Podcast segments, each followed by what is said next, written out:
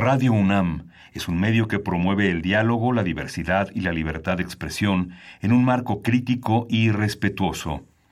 Los comentarios expresados a lo largo de su programación reflejan la opinión de quien los emite, mas no de la radiodifusora.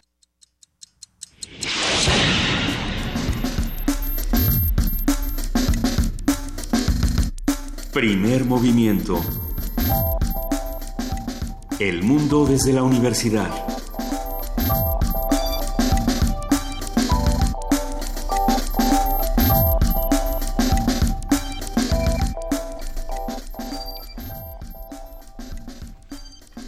Siete de la mañana con siete minutos estamos aquí en primer movimiento contando historias espeluznantes y, y sintiendo que nos siguen.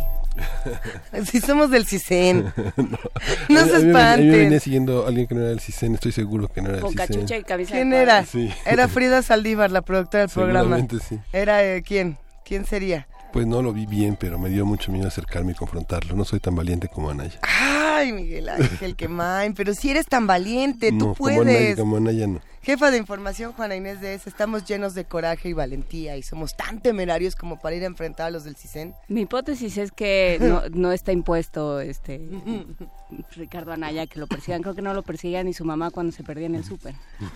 No está impuesto. No lo perseguía ni su mamá cuando iba en el súper. Ya nos hemos divertido mucho con las locas aventuras de Miquel Arreola, con los enfrentamientos temerarios de Ricardo Anaya. A ver, hay que decir que el día de ayer se publicó un video donde eh, de manera muy valiente y, y- y sobre todo aguerrida y bizarra en el, en el sentido primero de la palabra en español, se enfrenta... eh, Bizarra de valiente y de... Bizarra de Ah, valiente, ¿eh? y de gallarda, se, pre- se enfrenta eh, Ricardo Anaya a un personaje que lo sigue en un jeep y, y hace un video y lo publica en redes. Y bueno, se desata una toda una pleitos entre de dimes y diretes entre la Secretaría de Gobernación y, y el candidato Anaya, pre- el precandidato único Anaya, eh, que dice, bueno, este me están persiguiendo, ¿no? Y Entonces yo lo que me pregunto es dónde estaba él y su partido y toda su bancada cuando se estaba aprobando la ley de seguridad interior, cuando se estaba dando permiso al CISEN y a otros órganos de inteligencia de revisar llamadas telefónicas, o sea, perseguidos estamos, señor. Lo que ¿Dónde estás- estaba, no? Lo que estás diciendo es que por lo menos este ridículo episodio de la política mexicana visibiliza que esto es algo que nos está ocurriendo no solamente a los políticos, sino Pero a no todos nos los ocurre que de esa manera, este nos país. ocurre de, de maneras mucho más preocupantes Eh, porque ahí. no es un señor en un jeep, digamos, ¿no?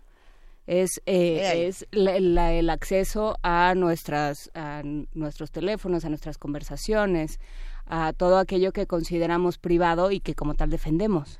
Es que es doloroso porque no es que no es que mates el chiste, Juan Inés, es que no es chistoso, es que no es chistoso. Perdón. Esa es la, la verdad, nos podemos empezar riendo, pero la realidad es que no es chistoso lo que no- a nosotros nos ocurre como ciudadanos y la poca respuesta que Sí. obtenemos de las autoridades Y y, sí, de los políticos. Sí vale la pena revisar el tema del CISEN, digamos, de toda, esta, Sí. toda esta parte de la seguridad nacional, que es un elemento indispensable para mantener también la, la garantía frente a los grupos delictivos, la delincuencia organizada, eh, la, la, este, la, la peligrosidad de la migración para los propios migrantes que cruzan y que son víctimas de grupos. Pero uno puede ver Pero toda ¿con esta historia, con qué Sí, sí, contrapesos. sí. Es interesante ver toda esta historia en el Archivo General de la Nación, en el, en el archivo que es la Dirección Federal de Seguridad, y ver todos los malos usos que se hace de la, de la seguridad nacional. A mí me encanta que siempre estás preparado con todos los archivos, Miguel La, la Ángel. delación, esta parte que es tan tan esta- tan inquisitorial de, de- vigilar al vecino, de sen- sentir que alguien nos escucha. ¿Cómo se consulta ¿No? todo esto? A ver. La galería 1 y la galería 2, bueno, el archivo está cerrado, ¿no? El- pero ¿y la hay que, hacer, hay que hacer una solicitud. Alfredo Ávila seguramente en este febrero va a hablar, y, este, está elaborando justamente Alfredo Ávila toda una respuesta, toda una previsión en torno a la ley de archivos que este, este mes tendrá este su, su, su, su ocaso ya de discusión legislativa. Y justamente la Galería 1 y Galería 2 son los terrenos donde hay que consultar qué se ha hecho, cómo han vigilado, cómo han señalado algunos agentes con muy poca preparación el tema de la sexualidad, el tema de la religión, el tema de la izquierda. Es muy importante. Pues mira, pensando en todas estas cosas y en todo lo que ocurre en nuestro país, dan ganas de mudarnos a Guatemala a veces. Digo porque por lo menos allá ocurren cosas, se encuentran a los corruptos y se generan nuevas discusiones. Ese es el motivo de nuestra nota internacional el día de hoy. Pero tenemos un programa llenísimo de información, querido Miguel Ángel. Sí, vamos a conversar, vamos en este arranque, vamos a pasear por Santa María de la Ribera, vamos a conversar con Gabriel Yepes, el es coordinador de Artes Vivas del Museo Universitario del Chopo, que justamente está enclavado en esta, en esta colonia que es pionera en la Ciudad de México. Hay temas que nos han pedido los que hacen comunidad con nosotros, los escuchamos, y temas que por supuesto nos importan a todos como comunidad universitaria y como parte de, esta ciudad.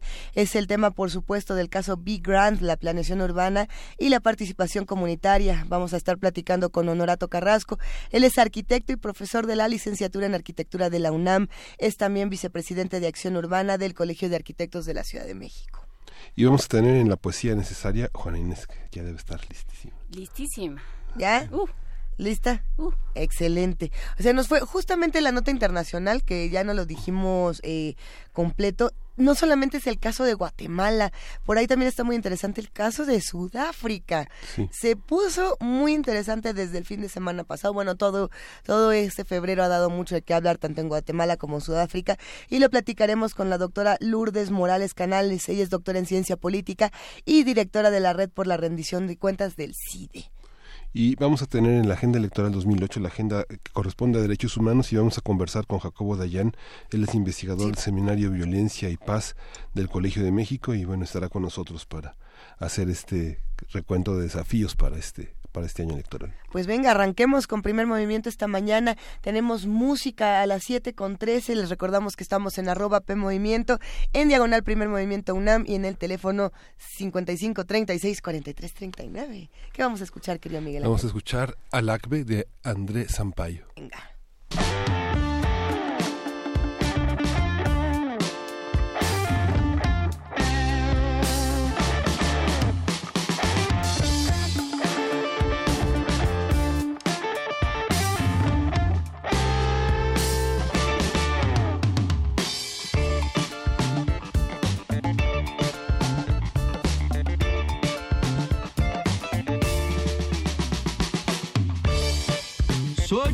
Osso, mas também de ferro eu sou. Sou de carne e osso. Armadura, espada, rei ferreiro quem forjou. Armadura, espada. Entre cordas e correntes, minha alma é quem voou. Aquele que vem à frente, pai e filho, também sou. Que eu sou? Respeita os ancestrais, quem vem antes de nós. Da semente somos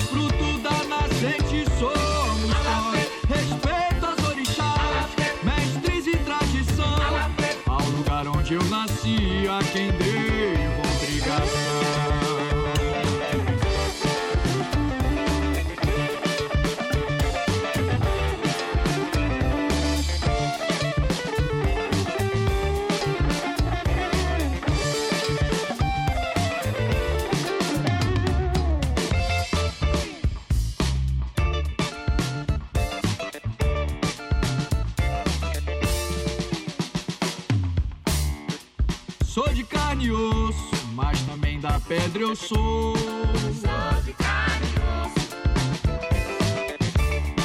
Sou em os tambores, nosso rei já trovejou.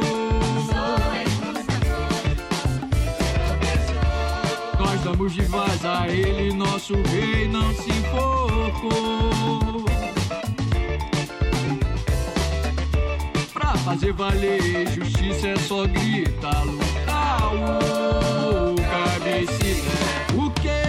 Respeita os ancestrais, quem vem antes de nós. Da semente somos fruto da nascente,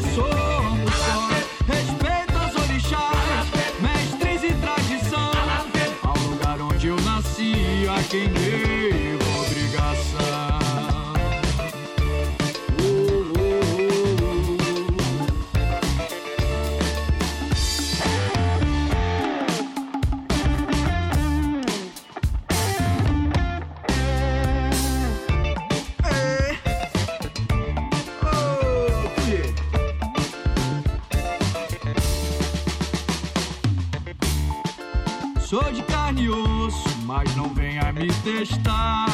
Sou de carne e osso, mas não venha me testar. Se quiser saber meu nome, não precisa perguntar. Se quiser saber meu nome, não precisa perguntar.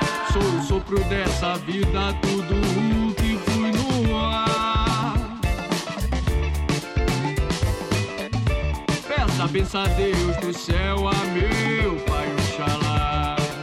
Mas o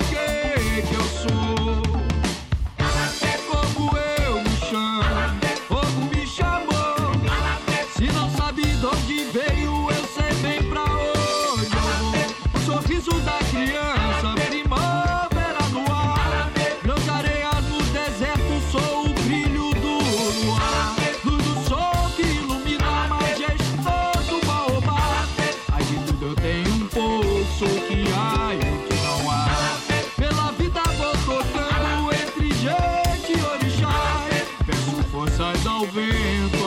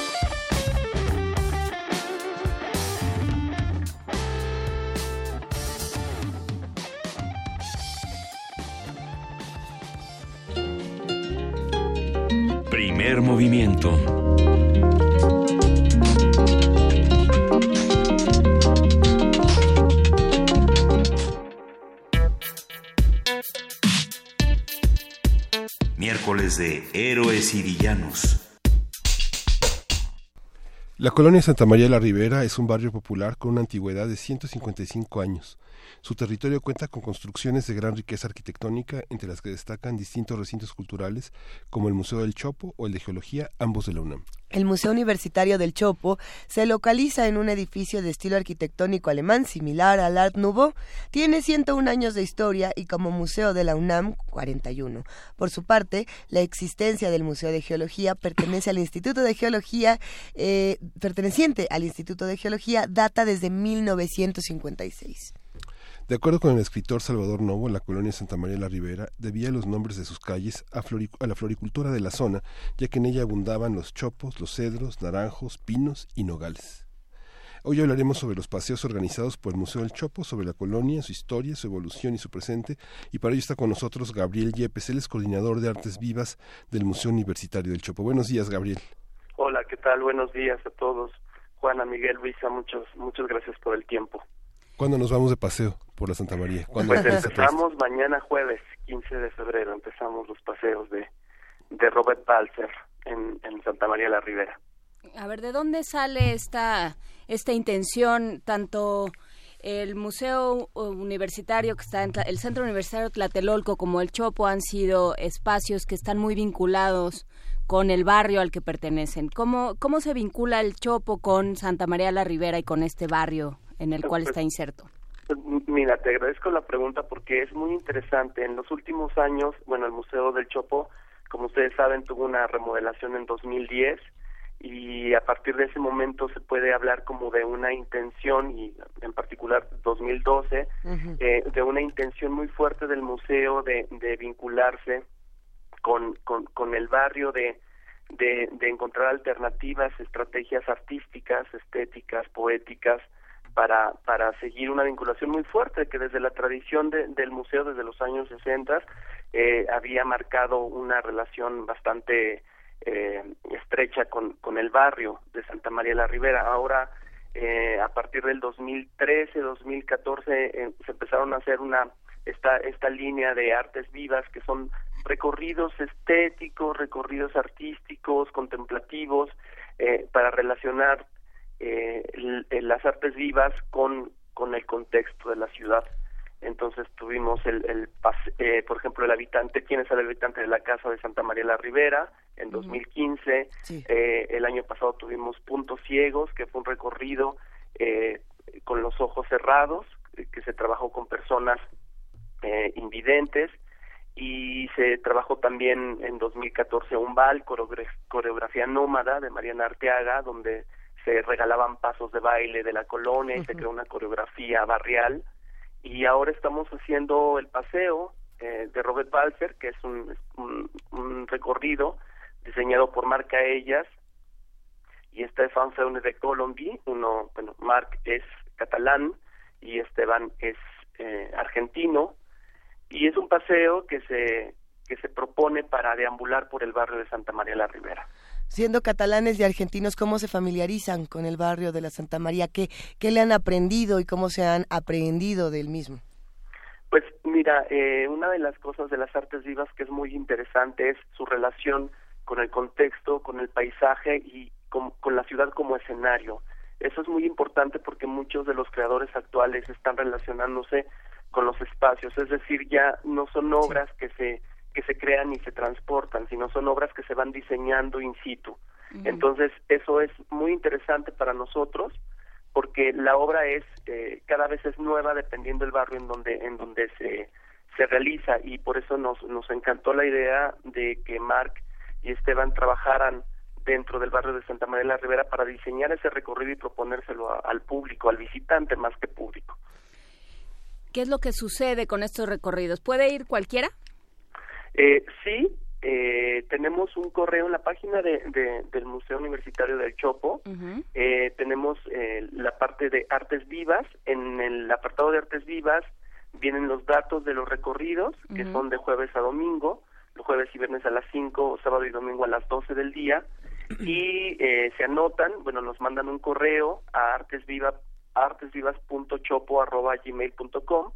Ahí nosotros les, eh, les hacemos una reservación y se las confirmamos porque el recorri- los recorridos cada uno es para 12 personas solamente, con, con la idea de poder entrar a lugares de repente muy reducidos. Claro. Eh, tenemos que tener un control bastante bastante eh, medido de, de- del afore del público. Oye, Gabriel, ¿tú estás todos los días en el Museo del Chopo? Este, sí, lo- todos los días hábiles. Te lo pregunto porque hay muchos eh, muchas Santa Marías dentro de la misma colonia y hay muchos las calles cada una tiene una historia distinta, huelen diferente dependiendo de la hora, las personas todas se conocen, por ejemplo, el dinosaurio del Museo de Geología es de todos los que van al kiosco, es decir, eh, es un barrio realmente unido y que hace una comunidad muy importante. Sí, de, Te toca todos los días. Sí, el- eh, mira, eh, Santa María la Ribera tiene esa particularidad. Ahora en México se empieza a hablar de la vida barrial y todo, que es un fenómeno urbanístico que no se, no se, del que no se hablaba antes. Antes hablar de barrio tenía una cierta connotación social como eh, inferior y ahora la vida barrial es algo que está que está muy en, en, en la mesa de discusión, ¿no? Eh, En esta sociedad cada vez más globalizada, cuál es la originalidad de, los espacios y las identidades de las personas. Santa María de la Ribera tiene esa esa gran estructura social, como tú lo dices, es un barrio eh, con mucha tradición, eh, que geográficamente ha permanecido eh, pues protegido, por decirlo de alguna manera, porque los ejes que se construyeron también dividieron en algún momento lo que es Santa María la Ribera, digamos, del, del- de, la, de la Alameda hacia San Cosme, por ejemplo. La, la aparición de esos ejes eh, sí dividen mucho geográficamente el barrio, pero la identidad sigue intacta. Entonces, sí es un barrio que, que, que es muy interesante, en el cual puedes trabajar y desarrollar este tipo de proyectos, porque tienen una identidad muy fuerte. Tiene una identidad muy fuerte y hay espacios que, que son de, de mucha lucha también. Eh, Por supuesto que recordamos este momento cuando comenzaron a construir esta enorme plaza en Insurgentes, eh, Mm. cerca de, de Alzate, y que todos los vecinos dijeron, a ver, no es, que, no es que no queramos que construyan nuevas cosas, lo que pasa es que nos están quitando nuestros espacios comunitarios, ¿no? Y decían, bueno, y en esta plaza nosotros qué vamos a hacer cuando nosotros lo que estamos ac- acostumbrados es ir a, a la calle trasera, al, al Tianguis del Estamos acostumbrados a ir a la Biblioteca Vasconcelos, estamos acostumbrados a muchas otras cosas que ocurren, a las mismas cremerías, a los olores de los mercados, al Museo del Chopo que les ha dado tantísimas cosas. ¿Qué planean hacer con todos esos recuerdos y con todo lo que se viva en estos recorridos, querido Gabriel? Pues mira, eh, en realidad el, el enfoque que tiene esta pieza en particular, bueno, me voy a regresar un poquito a lo, a lo que a lo que dices porque me, me parece que es muy interesante porque nosotros estamos tratando de que eh, decía hacer una promoción eh, artística, eh, estética eh, que se desarrolle en el barrio, pero también hay, es cierto que, que sí hay un auge por una gentrificación hacia los barrios que, se han, que han tenido esta resistencia, como dices, y es una resistencia muy válida porque eh, las grandes empresas que depredan muchas de las cosas, entre ellos la vida cotidiana de las personas, sí han generado un desplazamiento muy importante en esa zona de la ciudad. Eh, ahora, después de, de los sismos del año pasado, también vemos un eh, un, un auge por, por por estas por estos lugares. Las las las rentas han subido muchísimo. Es decir, sí hay un empieza un desplazamiento social que es preocupante y que sí hay que decirlo. El museo también se preocupa por esas cosas. Vamos a hacer un encuentro que tiene que ver con gentrificación y urbanismo en este año también porque nos interesa mucho tocar ese tema de una manera crítica. Y en el caso del paseo, eh, eh, como, como les decía, eh, tiene un corte mucho más literario. En este sentido, está basado en una obra de Robert Balzer, que escribió hace ya más de 100 años. Eh, es, Robert Balzer es un, un escritor suizo que tenía esta idea de, del paseante, del que va descubriendo la vida paso a paso. Entonces, sí tiene un corte en particular, este proyecto en particular tiene un corte muy literario, para los amantes de la literatura que nos quieran acompañar, Sí, donde van paseando con el personaje y todas las citas y todos los textos están tomados de la novela. A ver, y entonces, ¿cuál es, qué se espera del, de quien acuda? ¿Qué se espera del paseante? Porque, eh, porque bueno, pues eh, generalmente uno está acostumbrado a que estas cosas, pues, son más bien visitas guiadas y entonces uno va tranquilamente con su cara de turista y ve lo que le dicen que tiene que ver y este y, Y todo es más o menos digiere los datos que le van diciendo y tal y ya, ¿no? Pero esto te, te refieres a ello como una pieza. Entonces no es no, No, es una una visita guiada como no tal, nos van a decir. guiada. No, esa es una de las de las qué bueno qué bueno que, que me lo preguntas. No, las artes vivas no no hacen visitas guiadas, lo que generan son experiencias. Mm, Las experiencias estéticas y contemplativas que estamos proponiendo tienen que ver con una mirada detenida sobre el paisaje, ¿no? Como decía Luis Stevenson, caminar es el mejor antídoto contra la prisa moderna, ¿no? Cuando nosotros caminamos ya no contemplamos nada por la vida cotidiana que tenemos y el estrés. La idea es como detener el tiempo, eh, es ver lo que está sucediendo, ver lo que está sucediendo enfrente, cómo siente tu cuerpo, escuchar también es muy importante. Entonces, lo que propone el paseo es eso, es como eh, adentrarse en la historia de un personaje que te va compartiendo su su estar, su ser y estar en ese en ese espacio, en ese momento. Va a ir encontrando ciertos episodios como estaciones donde suceden cosas que están evidentemente prearmadas, eh, precoreografiadas, que van a ir sucediendo ante los ojos del espectador y, y ese es precisamente eh, esa es la, la pieza escénica que hemos preparado, ¿no? Las sorpresas van a encontrar eh, una una una cantante, una soprano estupenda, que no puedo decir más información No porque es cuentes parte del sorpresas. recorrido, exactamente. Van a encontrar diferentes momentos en el propio barrio que, que los van a sorprender. digamos que se han, se han propuesto como encontrar el- la, la- la belleza, pero hay una parte en el barrio que, este, que en este momento es como una situación como muy álgida por el tema de los parquímetros y porque una de las cuestiones más sentidas en la comunidad de la Santa María de la Ribera es la parte de las inmobiliarias construyendo edificios. Siempre ha habido una tradición de construir departamentos por la gran lotificación, los grandes lotes que permiten edificios hasta de 30 departamentos que hay en la, en, en- tanto en, la, en, la- en la- toda la colonia. Pero incluso fábricas, está la fábrica de dulces, la fábrica de chocolates, la fábrica de Sí. cera, ¿no?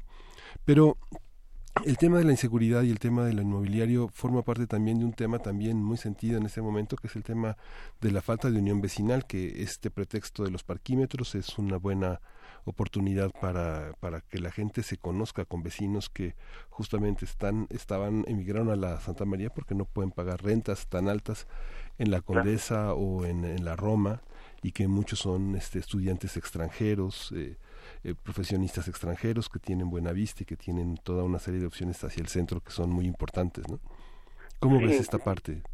Mira, es, es justo esto que estábamos diciendo en a- a- hace un momento, el barrio tiene una gran tradición y también tiene, eh, eso es algo que, que nosotros lo hemos notado, eh, como, como les decía, nosotros realizamos, bueno, en particular yo que también eh, eh, soy creador escénico, en 2015 realizamos un proyecto que se llamaba ¿Quién es el habitante de la casa?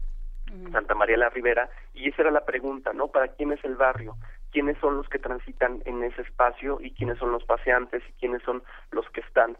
Eh, es, un, es, un, es una problemática que ha existido en los últimos años de- del barrio, pero sí hay un, yo, bueno, nosotros podemos detectar una unión barrial muy importante, eh, por ejemplo, a través de la revista que publica el museo, bueno, la universidad a través del Museo del Chopo, que es Voces, es una revista que da cuenta ¿Cómo no? de, de este de todo de toda la vida del barrio que va que va contando cosas nosotros la distribuimos en diferentes eh, carritos como estos triciclos también eh, estos triciclos que se usan para para el perifoneo y, y que van dando cosas bueno nosotros la distribuimos gratuitamente por todo el barrio y podemos eh, no yo directamente, pero la gente que se encarga de hacer esta distribución nos va contando todos los días qué, qué, qué es, qué es lo que va viviendo el barrio. Entonces eso es muy importante porque nosotros tenemos, eh, mantenemos como el pulso del barrio siempre muy, muy, muy cercano a nuestras actividades. Entonces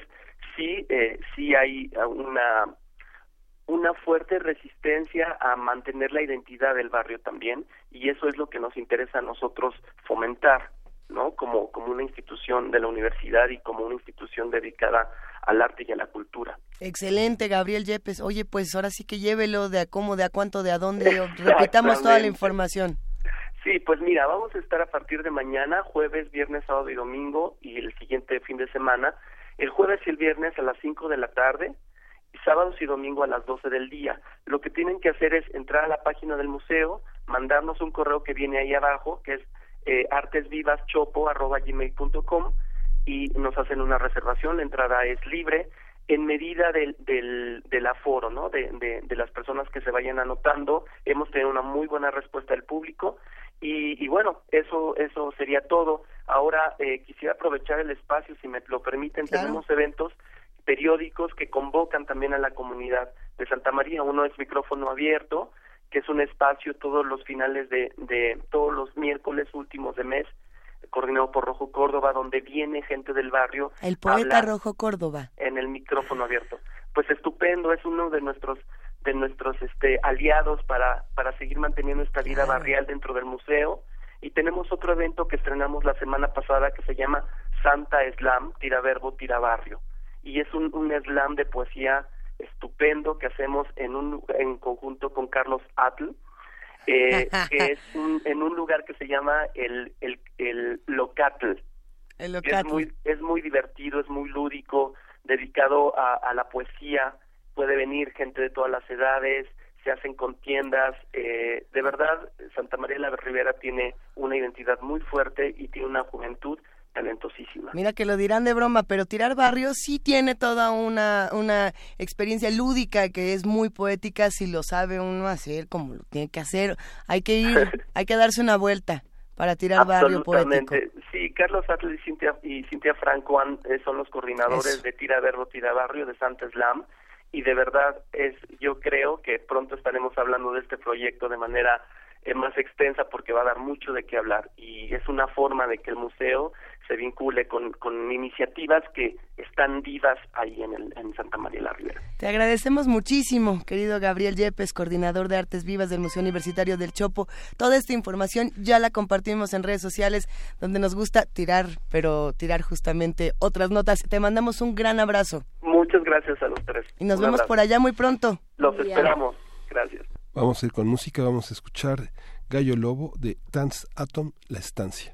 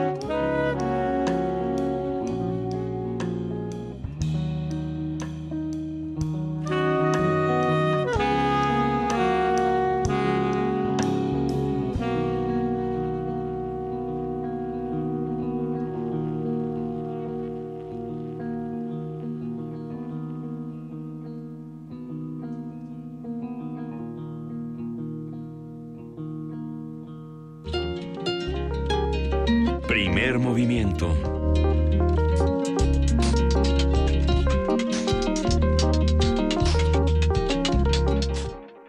Seguimos aquí en primer movimiento a las 7 de la mañana con 44 minutos. Es 14 de febrero y lo que estamos celebrando el día de hoy es el conocimiento. Aquí en esta en esta transmisión, querida Juana Inés, querido Miguel Ángel. Por supuesto, y esta ciudad que pese a tantas, eh, pese a tantas sacudidas, pese a tantas cosas, sigue, sigue teniendo barrios entrañables, sigue teniendo lugares donde se puede caminar, donde se puede hacer vida, vida de barrio. Oye, pero justamente hablábamos fuera del aire de cómo ha cambiado la, la colonia Santa María de la Ribera, Juan Inés Miguel Ángel. Eh, por lo menos en mi experiencia a mí me tocó vivir en la Santa María hace unos híjole, ya ni quiero decir, pero en el momento en el que muchos vivimos en esa colonia, no existían todos estos edificios que mencionabas, Miguel Ángel, ni todas estas grandes construcciones, ni todo, ni toda este, esta situación de la gentrificación. Yo me pregunto quiénes son los nuevos públicos del Museo del Chopo, del Museo de Geología, de todas estas tianguis. actividades del mismo tianguis del Chopo, no solamente del punk, sino de todos los que están alrededor. Ya lo habíamos platicado con Daniel Golding, el público de la Biblioteca Vasconcelos, pero pues sí, debe de haber cambiado muchísimo, porque de entrada eh, las rentas no, no son iguales, no hay manera de que... Sí, sí puede ser un escape a la colonia, digamos, Condesa o a la... ¿Cuál te gusta? A la Cuauhtémoc. A Pero no, ya es el mi, ya es lo mismo. Y, y a lo mejor al radio escuchas que nos escuchen y hagan comunidad con nosotros. Ahora sí que no nos cuenten cuánto pagan de renta, pero platíquenos de su experiencia, cómo ven estos nuevos mapas de la ciudad que tenemos, de las muchas ciudades que hay en la Ciudad de México. Y hay cosas muy interesantes. Yo no, no tenía previsto el dato, pero ya ahorita afortunadamente lo googleé. Apareció. Lo googleé. Estábamos hablando justamente. Berta Tello Peone, que es una profesora de tiempo completo en la Facultad de Arquitectura, tiene una su tesis que fue muy premiada Sí. en su momento fue sobre la sobre la colonia Santa María de la Ribera y es una es una referencia fundamental porque cuando ella lo hizo pues no tenía eh, la sistematización de archivos con la que hoy se cuenta ni, ni, el, ni el archivo de la UNAM que permitió la, este, la documentación de la llegada del, del kiosco morisco en 1910 luego la inauguración del museo de el Chopo y luego la museo- el museo de geología.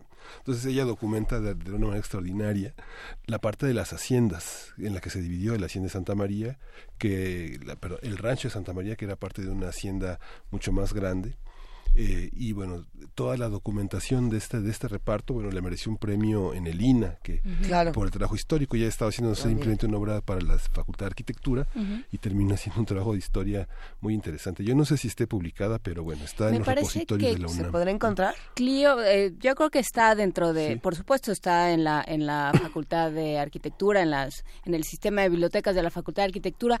Clio hizo después, bueno, hizo una edición para para Clio en estas eh, en estas obras monográficas sobre diferentes barrios de la Ciudad de México que publicó en, en su momento la editorial Clio y sí, por supuesto, eh, pues sí han sido trabajos fundamentales, ¿no? A los que hay que recurrir justamente para, para guardarlos en la memoria, ¿no? Y para Así también es. saber por qué los barrios no deben cambiar. Eh, a partir de las 8 de la mañana hablaremos sobre eh, este edificio Big Grand que se quiere construir para, para Oh, los, bueno. Los que circundan el barrio de Ciudad Universitaria, pues el que se quiere construir donde estaba el Superama.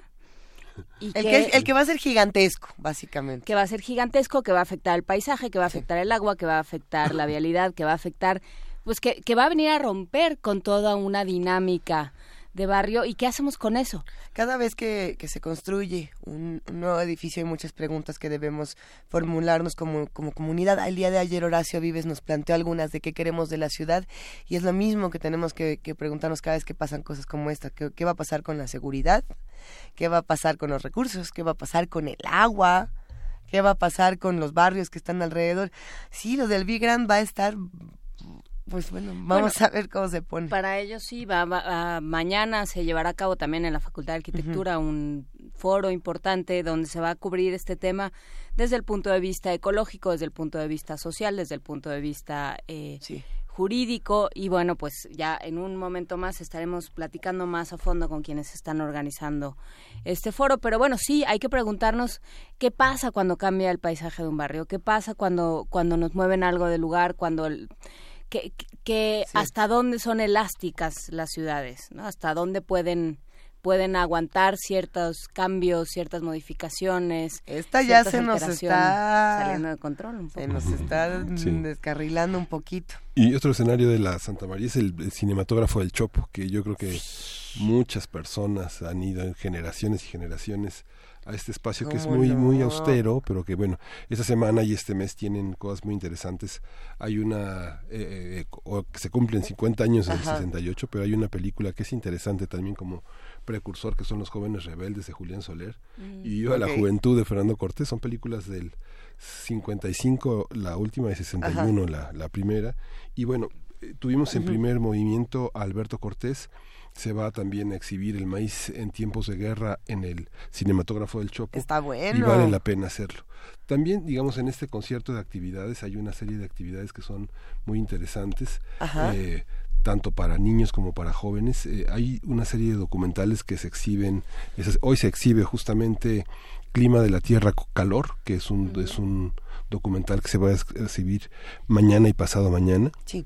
pa- mañana y pasado mañana que es un tema sobre el cambio climático y el fin de semana hay una serie de exhibiciones sobre reptiles y tierra en el Museo de Geología también y hay un taller hay ¡Qué un taller hay un genial! taller genial de lapidaria mucha gente lo puede ver ese taller en YouTube que son las inscripciones en piedra todo lo todas las huellas todo lo que hablábamos con A ver, a ver, a ver, con Maya ver, con. Maya con Maya Miret Y con Linda Manzanilla Sí. también, con Maya Miret sobre los este fósiles. los sobre los fósiles, que es una, una parte muy interesante de grabar en piedra. Hay un taller que es permanente de 10 a 14 horas, jueves, viernes, sábados y domingos. Pero ¿qué es lo que vamos a aprender exactamente? pues eh, digamos, a dejar huella, exactamente. O sea, cada quien elige qué quiere sí, dejar. sí, lo hace Rogelio piedras. Sánchez, que es No, un artista qué plástica y bastante bien. ¿Cuándo? ¿De cuándo a cuánto? Es de jueves a domingo. Y es un taller muy libre, digamos, hace pequeños grupos y va poniendo niños, jóvenes, de- se- depende del nivel. Van muchos niños a hacer sus tareas de piedras y de, de llevar sus, sus piedritas a la a entender qué son los minerales Ajá. y justamente el museo es una referencia como muy obligada, ¿no? Ahorita que decías de Viva No, la Juventud, que se está proyectando Viva la Juventud. Eh, también ayer alguien nos habló, porque estábamos hablando, recuerdan, a raíz del Día de la Radio, Sí. para mencionar estas narraciones del Poli UNAM, de los partidos Poli UNAM de fútbol americano, que se escuchaban justamente en Viva la Juventud y en una calle entre tú y yo con Freddy Fernández y Chachita. Así es que para que vean que todo en este, en este mundo y en este programa está interconectado, Viva la Juventud, el Poli, las este y las narraciones Vi- radiofónicas. Viva la Santa María, el Poli, la radio. Oye, ayer. Chachita. Chachita. El Día Internacional de la Radio fue justamente, el día, el día Mundial de la Radio fue ayer. ¿Y saben quién lo festejó de lujo? Gabriel Sosa Plata. Y justamente eh, podemos recordar este, este libro de Días de Radio, que a mí me parece una verdadera maravilla. Y le mandamos un saludo porque escribió una columna muy bonita donde dice que además nos oye. Entonces, si nos está oyendo, le mandamos un gran abrazo. Así como abrazamos... todos, así les dice a todos. ¿A que Así no? les dice a todos. ¿A que no? Bueno, pero de todas formas, si está por ahí le mandamos un gran abrazo, así como abrazamos a todos los que el día de ayer nos escribieron, el día de hoy nos siguen escribiendo en arroba P Movimiento, en diagonal Primer Movimiento UNAM y nos llaman al 55 36 43 39. Eh, tenemos muchos radioescuchas jóvenes y muchas veces nos preguntan qué pueden hacer, a dónde pueden ir. Hay opciones como el Chopo, hay opciones como el cinematógrafo y hay concursos, porque hay muchas cosas que los jóvenes quieren decir y a veces no encuentran espacios para hacerlo. Eh, justamente la UNAM debe abrir estos espacios y para esto está el concurso Punto de Partida Ediciones Digitales. Eh, recomiendo muchísimo que entren a la página universodeletras.unam.mx para que se enteren un poco más de esta edición justamente 2018 de Ediciones Digitales Punto de Partida. También lo pueden consultar en www.literatura.unam.mx y lo digo ahora porque queda dos semanas. El chiste es que tengan un libro, 60% inédito. O sea, ya pueden haber publicado por ahí un ensayito, un cuentito, un capítulo de su novela, pero no toda.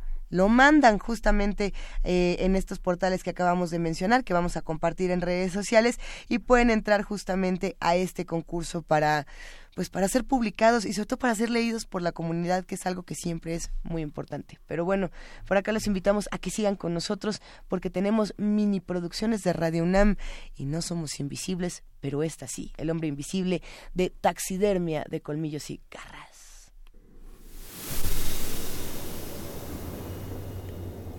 Están bajo la cama. Son esa sensación de que alguien te mira. Los ojos que brillan en la oscuridad. Criaturas de la noche, dueños de las pesadillas. Radio UNAM presenta Taxidermia de colmillos y garras.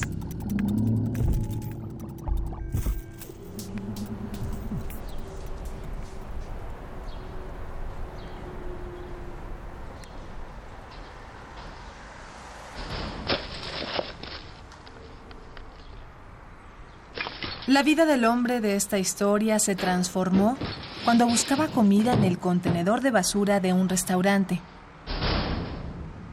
Era de noche. Se sumergió en los desechos, hurgó en varias bolsas, pero solo pudo encontrar un pedacito de pan mohoso que devoró ansiosamente. Como estaba cansado y seguía hambriento, quiso recurrir a una acción desesperada. Un potencial alimento corría en el fondo del contenedor. La rata lamía gustosamente el jugo de la basura, que aquel día se veía especialmente raro. Era verde e irradiaba luz. El hombre se lanzó hacia el roedor y lo atrapó en sus manos. Se le hacía agua a la boca, pero cuando acercó su lengua a la peluda cabeza del animal, este desapareció. Bueno, esto no es del todo cierto, ¿saben? La rata no se veía, pero yo seguía sintiéndola en mis manos. En ese momento no creí que fuera extraño. Solamente tuve alivio de poder hincarle los dientes a la rata. Arranqué su cabeza y la trituré en mi boca. Cuando mastiqué el último pedazo de su cola, me quedé dormido. El contenedor verde que está afuera del restaurante más lujoso de la ciudad se abrió de repente. Un par de cáscaras de plátano salieron disparadas en el aire. Un saco viejo, unos pantalones y unas chanclas emergieron del basurero. Después, la ropa comenzó a caminar sola. ¿Qué les pasa, tarados? ¿Por qué gritan? ¿Y tú qué, qué, qué me ves? El hombre invisible tardó un tiempo en darse cuenta de su nueva condición. Cuando lo hizo, se quitó los harapos y comenzó a andar desnudo por la calle.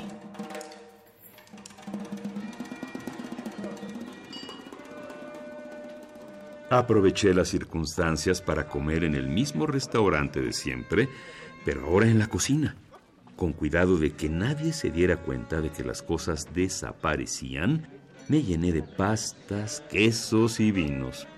El mundo era mío. Entraba al cine sin pagar y me metía encuerado en la máquina de palomitas. Un día me ganó la avaricia y me metí en la bóveda de un banco, lo cual francamente fue una decisión muy estúpida. Por las festividades, Ahorros Mexicanos no abrirá hoy, ni mañana, ni pasado mañana. ¿Y para qué quería yo dinero? Si lo podía tener todo. Todo menos amor. En eso pensaba cuando me elaboraba una colcha de billetes para atajar el frío del banco. Desde entonces, el hombre invisible asalta las recámaras de los moteles para mirar a las parejas. También se mete en la cama de algunas mujeres para calentarse en las noches. Alguna vez entró en las regaderas de un baño de vapor, pero las muchachas salieron asustadas cuando su cuerpo fue dibujado por el agua. Si se siente con ganas de experimentar, entra al transporte público en hora pico para tocar y ser tocado, sin peligro.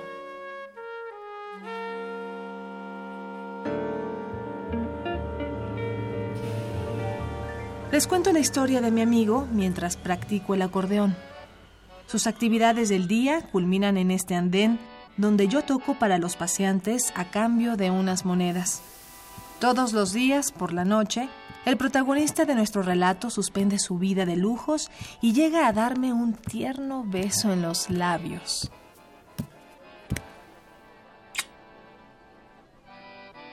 Él cree que por su condición nadie podrá amarlo de verdad, pero yo, que soy ciega desde que nací, Estoy perdidamente enamorada del hombre invisible.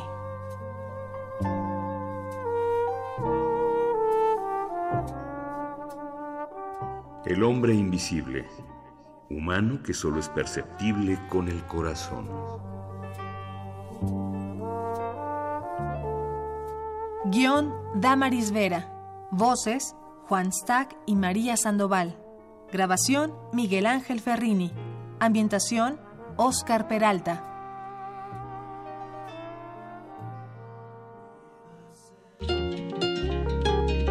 Primer movimiento.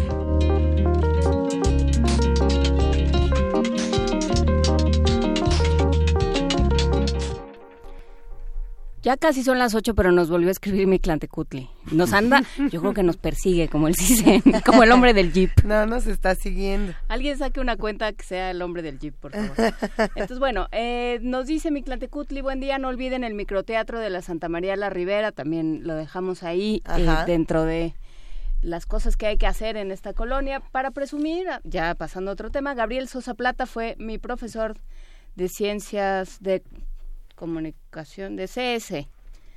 Que ¿De esas ciencias son de la comunicación? Sí, ¿no? CS. Sí, ciencias de la comunicación. Ciencias sociales. Ci- Comunicación social. Comunicación Comunicación social. Sí, es que acuérdense que no todos fuimos a la misma escuela, entonces si dicen de CS en la WAMSOC, este, tienen que ser un poco más explícitos, Pero- gastarse unos pocos más de carácter. Nuestra productora sí fue a la UAM y sí nos dice que es justamente comunicación social. También fue alumna de Gabriel Sosa Plata, así que le mandamos. ¿Quién nos contó? ¿Quién nos contó? ¿Es mi Clantecutli? Mi Clantecutli. Va un gran abrazo, querido mi Clantecutli. Pues sí, qué buen maestro. Oye, yo también quisiera que fuera mi maestro. ¿Qué? ¿Nos lo traemos a la cabina un día o qué onda? Ya lo hemos traído, pero lo podemos volver a traer. Otra vez. Por ¿Y lo sabe pronto qué? nos vamos. No, nos va, no, ahora no nos vamos a quedar, Frida. Nada Ándale, más ¿y la porque sí. multa? Ocho Que de la mañana. invite a A ver si lo cortas a la de una, a la de dos, nos vamos a una pausa. Ya nos vamos. no sé. Primer movimiento. Hacemos comunidad.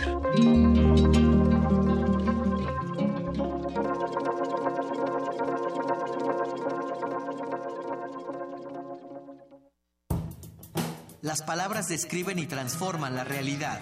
El diálogo en materia de Estado nos concierne a todos.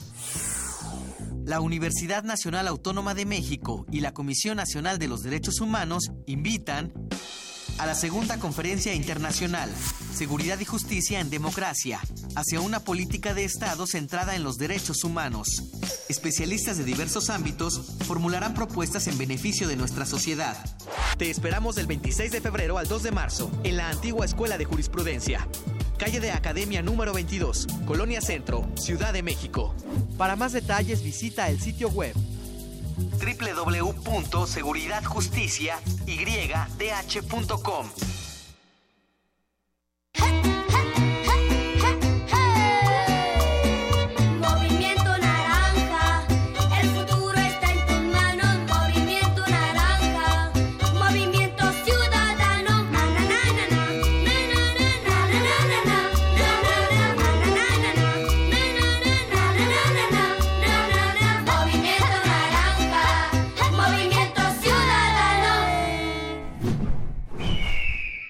Movimiento Ciudadano.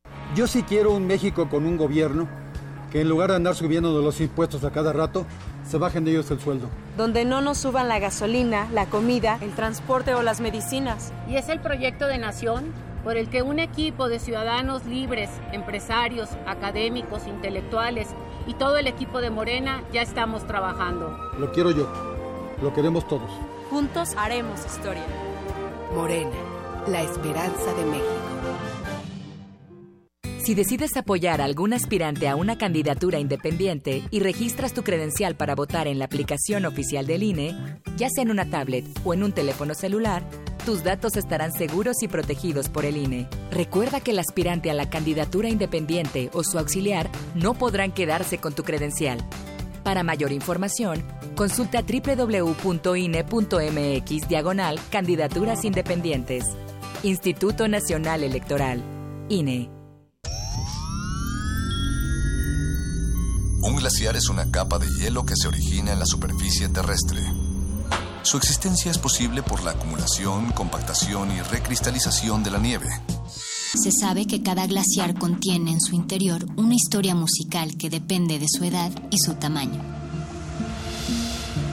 Se sabe también que muy en lo profundo de las aguas polares, todos los glaciares están conectados entre sí. Glaciares, túneles infinitos para el fin del Jueves, 22 horas, por el 96.1 de FM, Radio UNAM. En México conservamos los lazos familiares, nuestras tradiciones, lo que nos define, pero hay cosas que también necesitan mantenerse para disfrutar de todo eso. Por ello, hoy fui a solicitar una reposición idéntica de mi credencial para votar. Si la tuya también sufrió algún deterioro o la perdiste y tus datos no han cambiado, ve cuanto antes al módulo del INE más cercano. Tienes hasta el 28 de febrero. Porque mi país me importa, solicité la reposición de mi credencial para votar en las próximas elecciones. Instituto Nacional Electoral, INE. Entonces, ¿qué? ¿Te vas a seguir haciendo? ¿Vas a seguir permitiendo que todos estos políticos mediocres y corruptos... Sí, eso. Sigan haciendo lo que se les da la gana con nuestras vidas. ¿Te vas a quedar cómodo en tu casa ese domingo tan importante? Mientras estos tipejos siguen violando una y otra vez tus derechos. De una vez te digo. Que yo no. Pásate a la izquierda.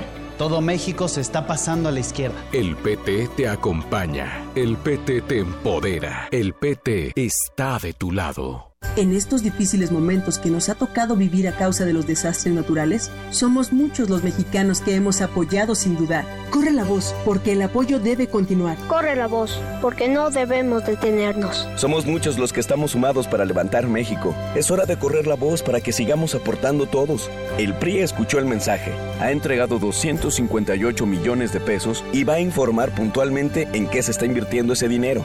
Primero, lo primero. Primero es México. PRI.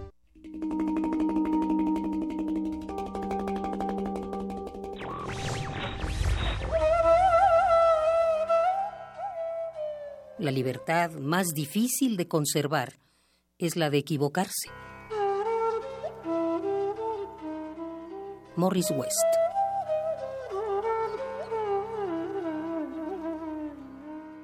Radio UNAM.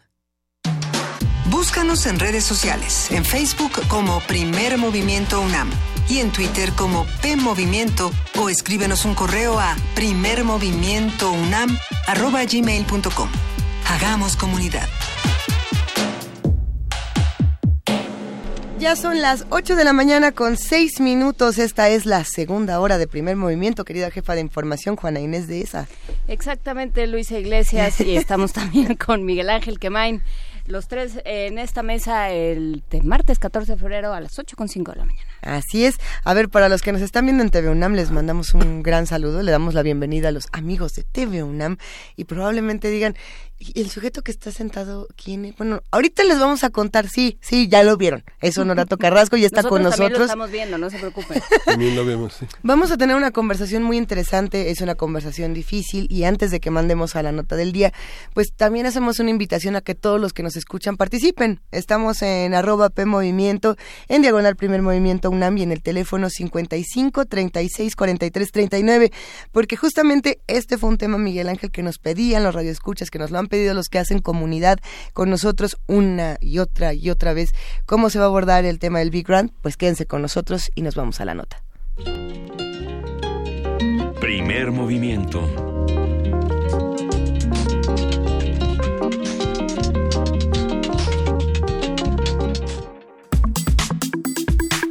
Nota nacional. A finales de 2017, la empresa inmobiliaria Big Grant comenzó a construir dos torres de 23 y 27 pisos frente a la entrada principal de Ciudad Universitaria entre Avenida Universidad y Eje 10 Copilco. Los edificios albergarán 600 departamentos, comercios, cine, gimnasio y salón de evento, entre otros. Vecinos de la zona han manifestado su inconformidad con la construcción de este complejo porque afectaría el espacio visual del campus central, sobre todo el de la Biblioteca Central y la Rectoría. Esto entre muchos otros problemas. Cabe mencionar que la preventa de los departamentos ya inició y que se planean otras edificaciones más dentro y fuera de SEO. A partir del rechazo de la comunidad universitaria al edificio de Avenida Universidad, vamos a hablar sobre la planeación urbana, la importancia de informarse y las disciplinas a través de las cuales puede abordarse con Honorato Carrasco. Él es arquitecto y profesor de la licenciatura en arquitectura de la UNAM y actualmente es vicepresidente de Acción Urbana del Colegio de Arquitectos en la Ciudad de México. Bienvenido, Honorato. Hola, buenos días. Buenos días a todos. ¿Cómo, ¿Cómo podemos entrar a un tema tan complejo como este, Honorato? ¿Qué pasa con un edificio como el de Big Grand? Pues mira, eh, yo creo que hay que entrar reflexionando y tratando primero de enterarse. Darnos eh, contexto. Claro, eh, de buscar la mayor cantidad de fuentes de información, saber lo que está sucediendo y por qué está sucediendo. eh, y ver eh, si hay expectativas, sobre todo de, pues de influir Claro. no solo desde, desde una opinión, sino también desde acción, ¿no? Y bueno, eso es parte un poco también la razón por la que les agradecemos el estar aquí, porque justo estamos en eh, previos a organizar eh, el día de mañana iniciarán unos foros en la Facultad de Arquitectura al respecto. Eh, y no solo tocan el tema en específico de, de este desarrollo en particular, porque el problema, pues eh, en realidad se, se genera en el contexto eh, total de, de las zonas, y ni siquiera es, ahorita el problema, por supuesto, es alrededor de Ciudad Universitaria y el patrimonio eh, del campus. Pero la idea es entender cómo se genera eh, y cómo pueden eventualmente convivir el desarrollo urbano con la conservación del patrimonio. Muchos de los que nos escuchan a lo mejor todavía no tienen mucha idea de qué es lo que está pasando, muchos sí, eh, co- comunidad universitaria, pero si pudiéramos regresar al principio un momento y contar qué pasó con este edificio y por qué ha generado tanta polémica en las últimas semanas y en los últimos meses. Bueno, con este edificio en particular, Sí. eh, que no es, insisto, un problema único, No es el único. eh, es que eh, va a tener eh, un edificio muy cercano, prácticamente en la eh, justo en la zona frente a lo que es el acceso principal de Ciudad Universitaria, que es el límite de la zona patrimonial. Eh, va a generarse un edificio de una gran altura, aproximadamente 70 metros de altura, 27 niveles en dos torres. Eh, y eh, la cercanía que tiene con el campus central, eh, que es aproximadamente 450 metros, provoca que las perspectivas que a las que estamos acostumbrados todos los que vivimos en el, en el campus diariamente y que conocemos el, el cómo es eh, nuestra, nuestra propia universidad y por la cual fue declarada Patrimonio eh, de la Humanidad, se va a ver seriamente alterada. O sea, eh, ahí eh, nuestro rector señalaba una parte y lo ejemplificaba eh, de manera muy eh, fácil y de entender, y es eh, tal vez el edificio más fotografiado eh, de la arquitectura contemporánea mexicana, es la Biblioteca Central de, con los murales de O'Gorman. Eh, diario a mí me toca ver este tours de japoneses, de ingleses, de europeos yendo a fotografiar la biblioteca. Eh, y este edificio va a estar prácticamente en las espaldas, eh, inclusive rebasando en altura, por supuesto, eh, al- a, la biblioteca, pero además con un impacto muy serio en, en lo que es esta, este paisaje cultural eh, que hemos construido y que, pues, un poco la idea, creemos, en muchos es estudiar cómo conservarlo. Sí, ahí el tema es que creo que cualquiera que escuche eh, Honorato Carrasco esto se siente identificado, no importa que no esté dentro del cuadrante, digamos, de ciudad universitaria, que no pertenezca a esta extraña ciudad amurallada que es de pronto Copilco, y que todo el mundo lo ha vivido. De pronto, donde había una casa, desaparece la casa, ¿no? Es una cosa como, como por pasos, desaparece la casa, luego ponen vallas, luego te asomas una, al- algún día o te asomas desde arriba y hay un hoyo. Y de pronto, ¿no? Entran y salen camiones de volteo, te despiertan a las 4 de la mañana los camiones de volteo, entra y sale cascajo, no sabes qué está pasando y cuando te das cuenta ya tienes un edificio de oficinas, de, de departamentos, ¿no? Ya te das cuenta que en esa calle donde antes había dos coches porque vivían cuatro personas, cinco personas en una casa, de pronto ya va a haber 60 departamentos o 20 departamentos o cinco departamentos, pero entonces todo se multiplica de manera potencial, de pronto ya todo es exponencial, más bien que potencial, exponencial.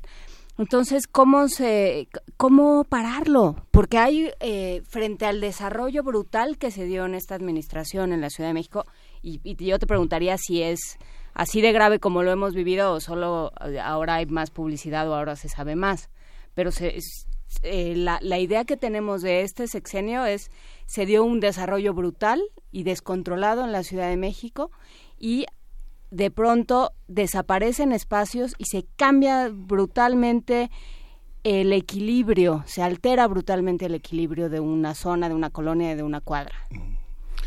Bueno, pues sí, es, una pregunta eh, complicada. Mira, eh, yo te diría, el, el desarrollo urbano es necesario. Eh, yo esa, parte creo que hay que, iniciar entendiéndola. Es decir, estamos en una sociedad y una ciudad que requiere encontrar espacios para eh, pues todos los eh, inclusive futuros habitantes hay gente joven que, que se incorpora a, los sectores productivos que se independiza que requiere de pronto trabajo requiere también vivienda o sea es un hecho que la ciudad tiene que encontrar formas de cómo albergar este, este crecimiento. Eh, el chiste de esto, eh, y es lo complicado, es cómo entender un desarrollo que es necesario, pero de manera equilibrada. O sea, ¿cómo lo podemos hacer, en efecto, sin estas afectaciones de las que hablas? ¿Cómo lo podemos hacer sin estos grandes impactos que de pronto, pues sí, este, gravitan tremendamente en, en, los alrededores, ¿no? Y de pronto, pues por eso también los vecinos de pronto tienen actuaciones hasta a veces viscerales y, a veces muy justificadas de, molestia, porque eh, surgen de pronto este tipo de situaciones. Eh, además también eh, el digamos los instrumentos legales bajo los cuales se genera el desarrollo urbano en muchos casos son muy complejos intervienen muchos instrumentos que y ese es creo que parte del problema de estos últimos años, en muchos casos están sujetos a cierta discrecionalidad o a interpretación y, a justificaciones que no necesariamente de pronto son del conocimiento de toda la gente y que son muy difíciles de comprender. Cuando se desarrollan a veces eh, eh, conjuntos o desarrollos como, como los que estamos hablando, eh, normalmente, además, eh, es muy común que no coincidan con lo que está establecido en los términos de, las cartas de planeación delegacionales o de uso de suelo. Eh, sin embargo, esto no quiere decir que necesariamente sean ilegales. Hay instrumentos que les permiten legalmente acudir a otras variables para generar estas estas condiciones de, por ejemplo, modificar la altura o de pronto tener este más metros cuadrados de los que uno podría esperar. Eh, lo que sucede es que esta forma se tiene que hacer muy justificadamente. Eh, se, deben de presentar precisamente estudios de impacto urbano, estudios de impacto ambiental, que de alguna manera demuestren que estos daños que pudieran llegar a presentarse no suceden.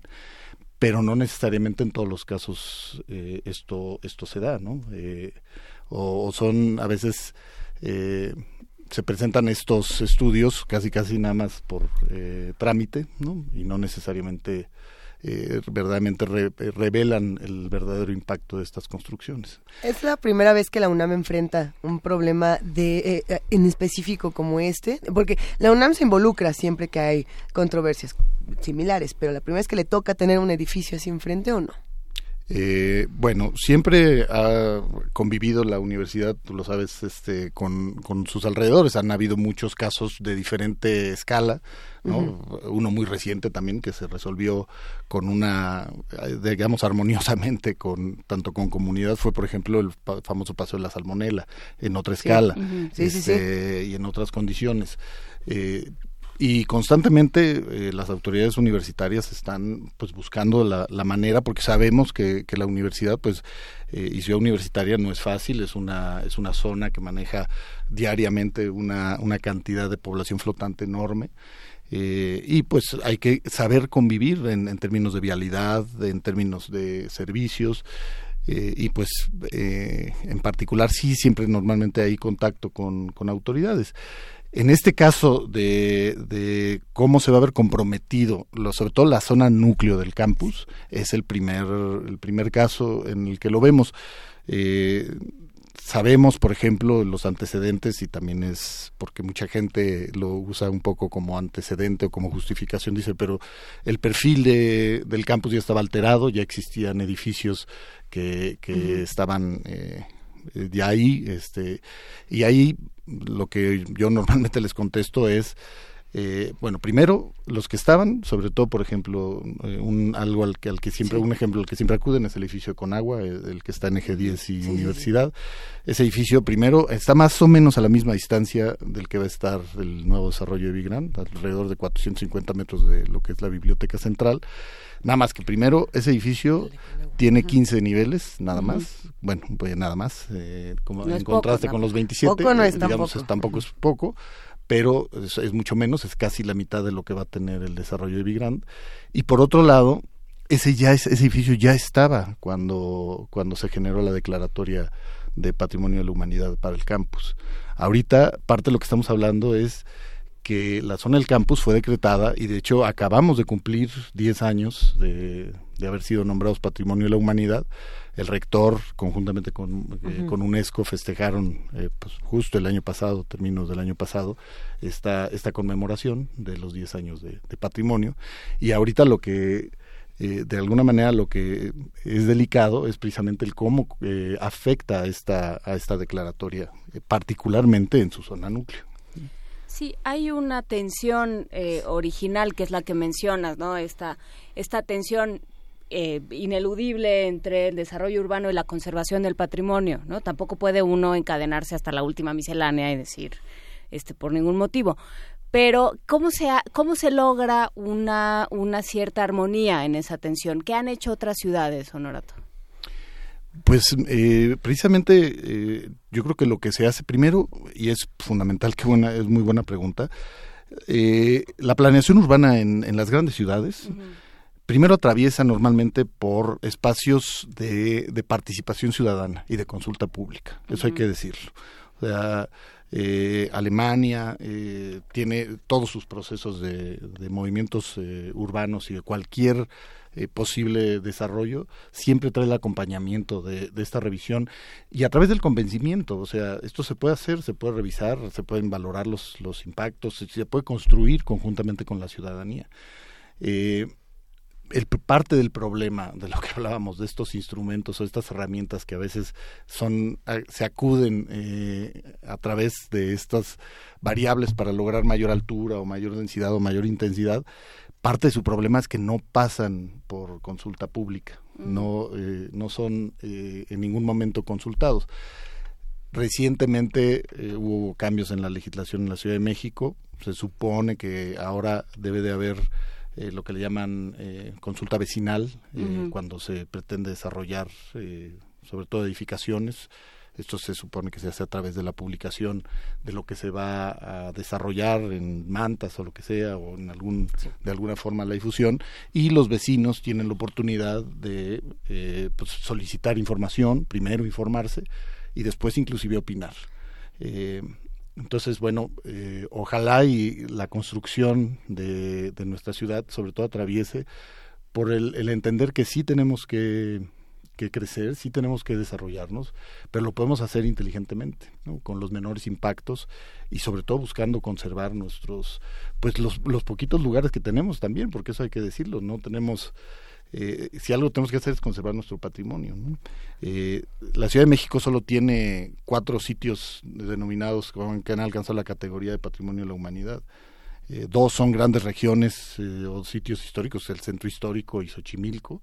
Otro es una casa, ¿no? que es la casa de Luis Barragán, y otro es el conjunto precisamente de- del campus, que es un conjunto urbano arquitectónico pues, trascendente como ciudad universitaria. A ver, y le preguntan a Miguel Ángel Mancera, Miguel Ángel Mancera, ¿qué va a pasar con este asunto? Y él dijo, pues si me toca, bueno, no, no lo dijo tal cual, ¿no? si- ahora sí que si yo puedo hacer algo, lo hago, pero si estos se amparan, yo no puedo hacer nada, gracias, que tengan muy buen día.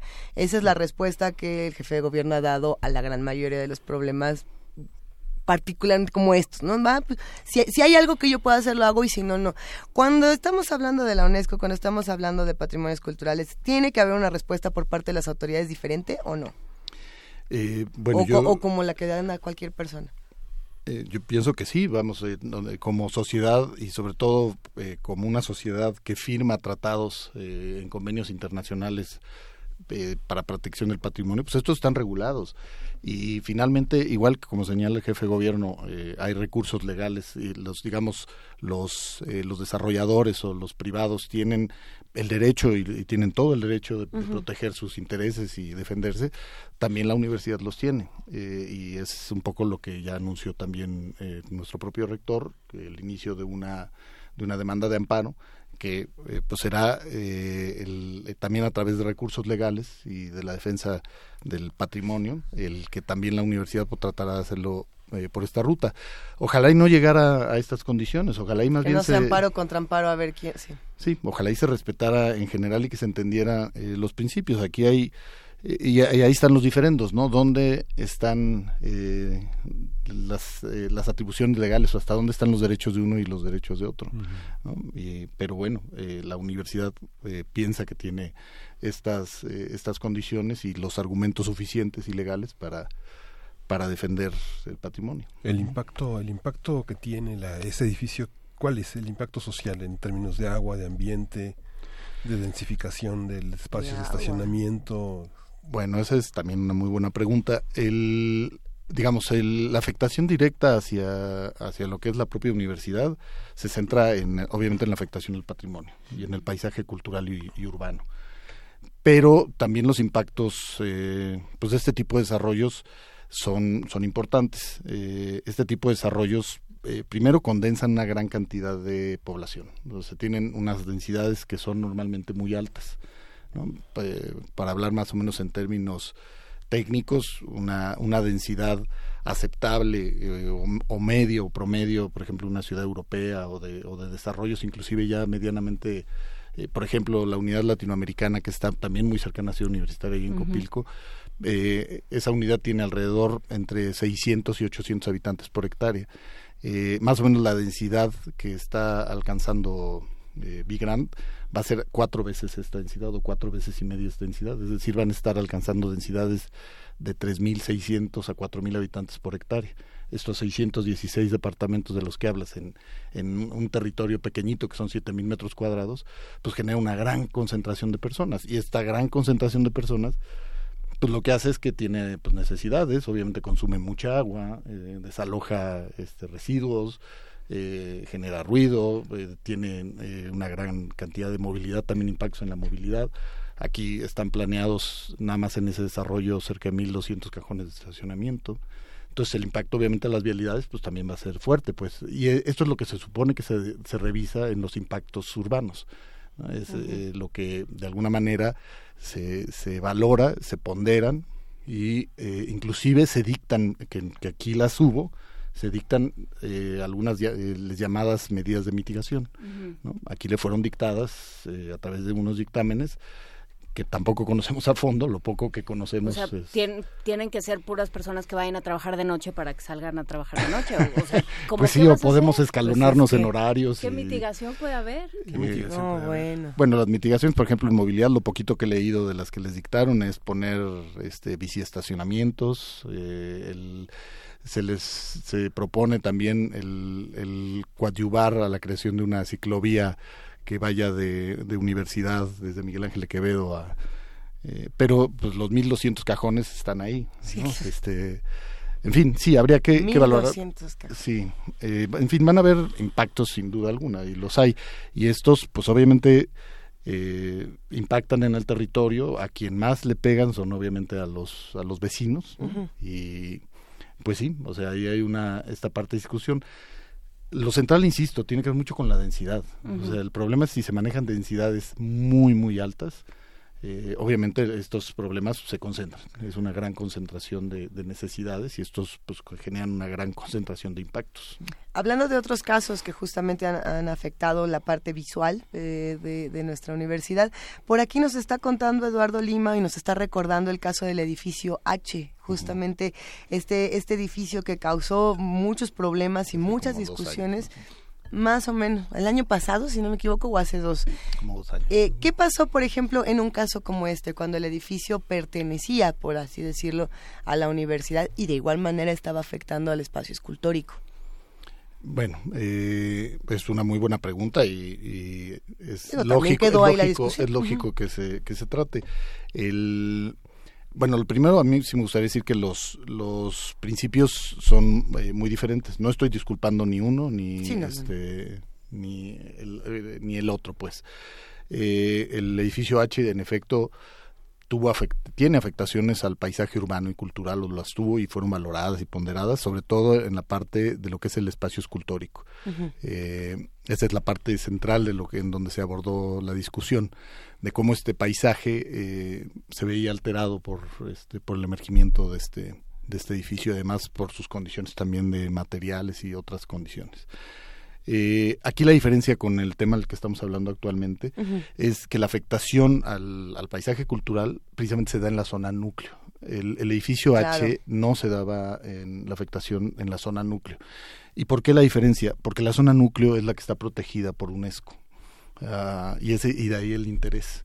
Ah, si, si eventualmente la zona núcleo se ve afectada, eh, entonces sí es, es probable que, la propia UNESCO o quienes califican eh, la, permanencia, que además no es, no es extraño, ya hay muchos casos en el mundo donde eh, lo que han sido patrimonios de la humanidad de pronto son calificados o como patrimonio en riesgo o inclusive pierden la este, sí pierden la categoría del decreto esto sucedió en Dresden en Viena y, pues se puede llegar a suceder en México y es un poco lo que estamos buscando. En este caso sabemos el, las afectaciones que tuvo el edificio H, pues sí, pero no, eh, no las fueron hacia lo que es el, eh, digamos, en, en estricto sentido, la zona núcleo.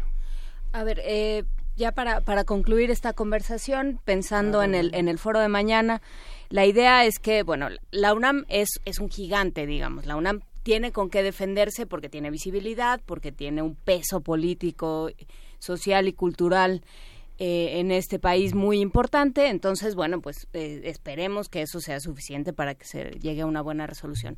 Pero todos, eh, y nos ha pasado, nos está pasando en redes, todo el mundo tiene su caso particular, su cruzada particular en su barrio, en su colonia, en su trayecto. de estos edificios que de pronto surgen sin, sin mayor consulta. ¿de qué les va a servir ir al foro de mañana, Honorato? Pues mira, el, foro de mañana eh, busca revisar precisamente esta problemática, eh, bueno, más, más que problemática, esta condición del desarrollo urbano, ¿no? Eh, y cómo es que se viene dando. está organizada en cuatro mesas. una de ellas va a tocar la, parte normativa. ahí se, se piensa eh, cuando menos platicar sobre lo que son estos instrumentos de los que hablábamos, ¿no? Eh, y donde muchas veces eh, no son del conocimiento común y que son los que precisamente permiten de pronto elevar estas condiciones de intensidad o de altura. Y creo que es importante conocerlos para que la gente sepa por dónde están acudiendo y por dónde también eventualmente pueden defender la legalidad o no o, o, la interpretación de estos, de estos instrumentos. en esta mesa también se van a tocar eh, cuestiones de, legalidad en términos de qué es lo que prevalece precisamente si la eh, jurisprudencia eh, internacional, los firmados de los tratados internacionales, en fin, es un análisis abierto a todos los ejemplos, no nos estamos centrando ni, buscamos que se centre exclusivamente en, en la parte de, de este desarrollo, eh, inclusive lo que nos interesa es conocer, o sea, hablar, hablar las cosas. Creemos que es la mejor forma. Eh, tratamos de, ser plurales, estamos tratando de convocar a la mayor parte de sectores. Eh, de manera muy respetuosa, ver que participen desde autoridades, este, desarrolladores, vecinos, inclusive academia, y, que tal, tratar de entender por qué se están dando estos fenómenos. Una segunda mesa tiene que ver con el desarrollo urbano sustentable y medio ambiente, estos, estos impactos de los que hablaban, cómo se ve afectada la, la ciudad eh, en estos desarrollos a través de sus impactos en la movilidad, en el uso del agua, eh, en las relaciones ambientales, de desechos, etcétera. Eh, otra mesa está compuesta por sociedad civil, precisamente, cómo se ven afectados eh, y participando, en este caso, vecinos, eh, organizaciones civiles. Y por último, la parte patrimonial, ¿no? Eh, que esa sí está muy centrada. Eh, claro, aquí por el interés que tienen para el campus de Ciudad Universitaria. Pero acabamos de hablar de Santa María la Ribera. También a, esos vecinos les interesa saber qué pasa con el patrimonio. Es correcto. Por supuesto. Pues eh, nada más las preguntas de comprador, dónde, cómo, a qué hora, dónde se inscriben. Muchas gracias.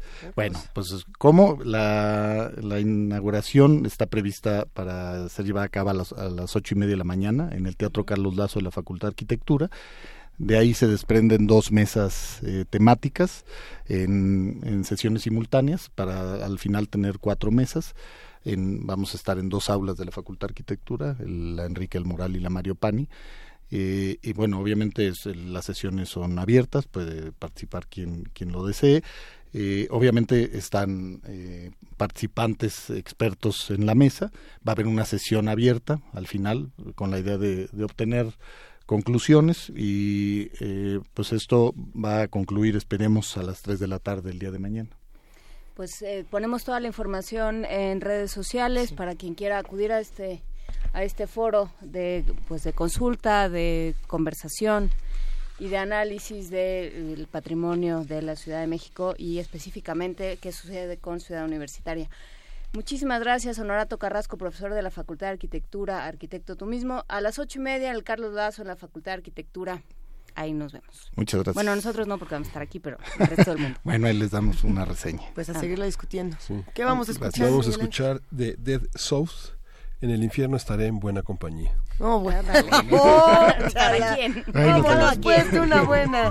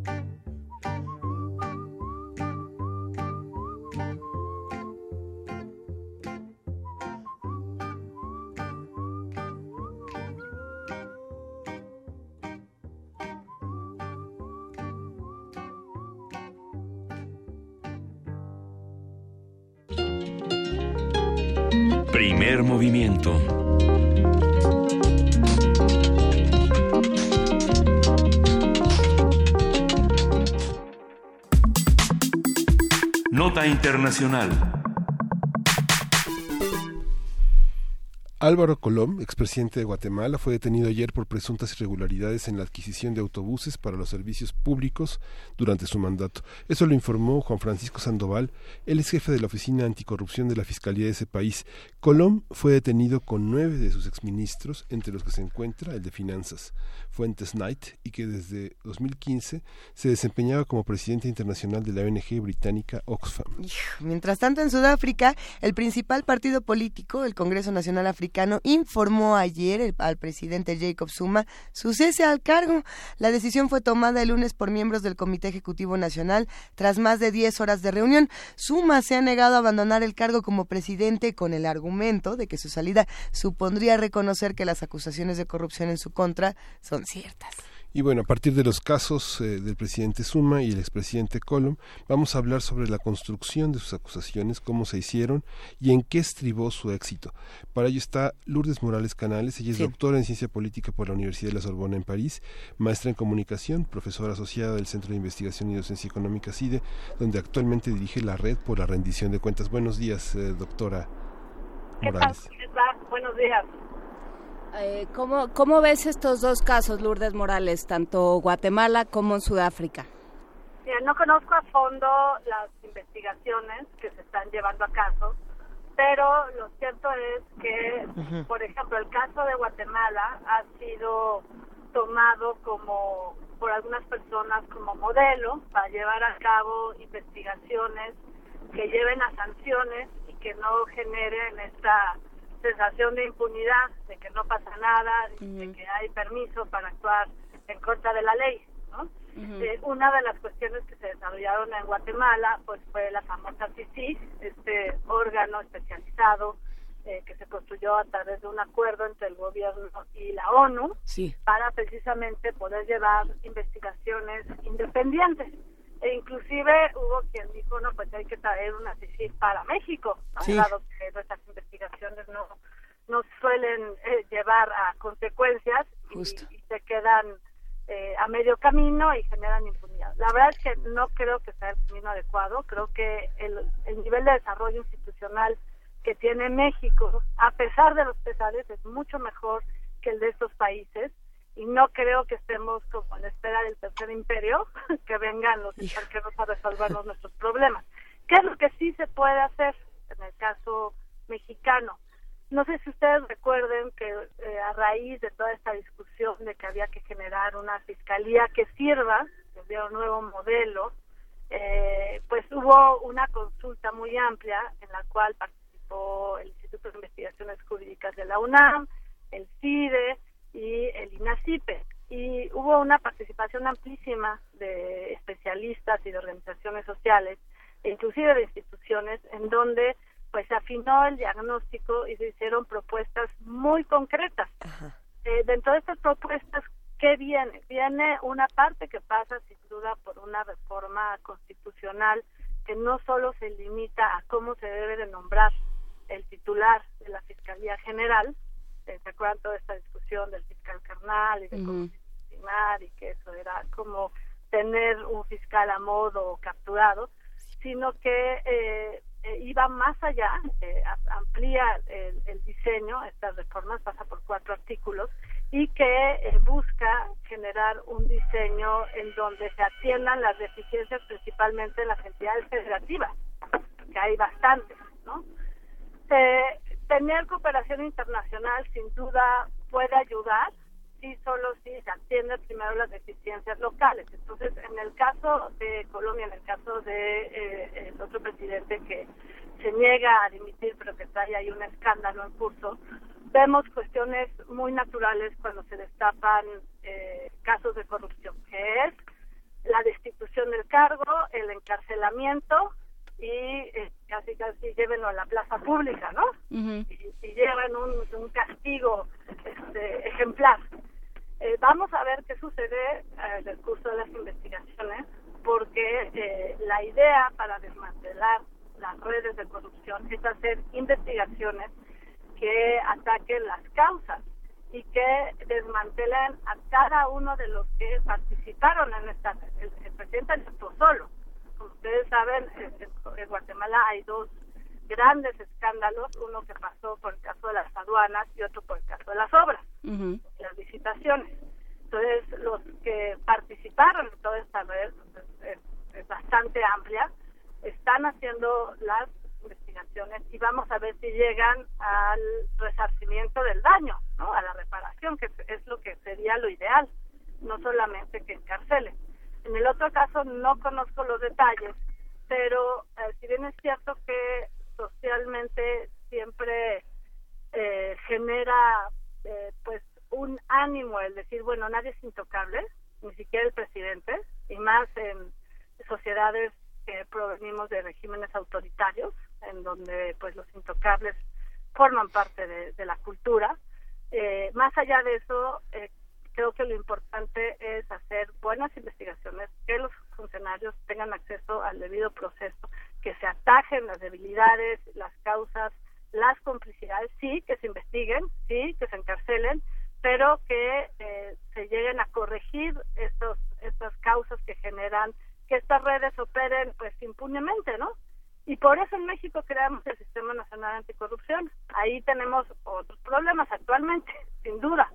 Eh, fue una construcción que sabíamos que no iba a ser fácil, que sabíamos que iba a haber resistencias, como ya las estamos viendo, y que pues ni siquiera hemos logrado no solo las recomendaciones de la consulta, que como insisto, pasan por la reforma, pero también pasan por profesionalización, por mejora de cómo se hacen las investigaciones, por cooperación, por eh, nuevos sistemas automatizados, por evitar estas fugas, estas, estas capturas en donde hay impunidad. Recuerden, México acaba de salir calificado por el índice de World Justice Project en el lugar 93 de 113 países. Aquí estamos mal en Estado de Derecho, bastante mal.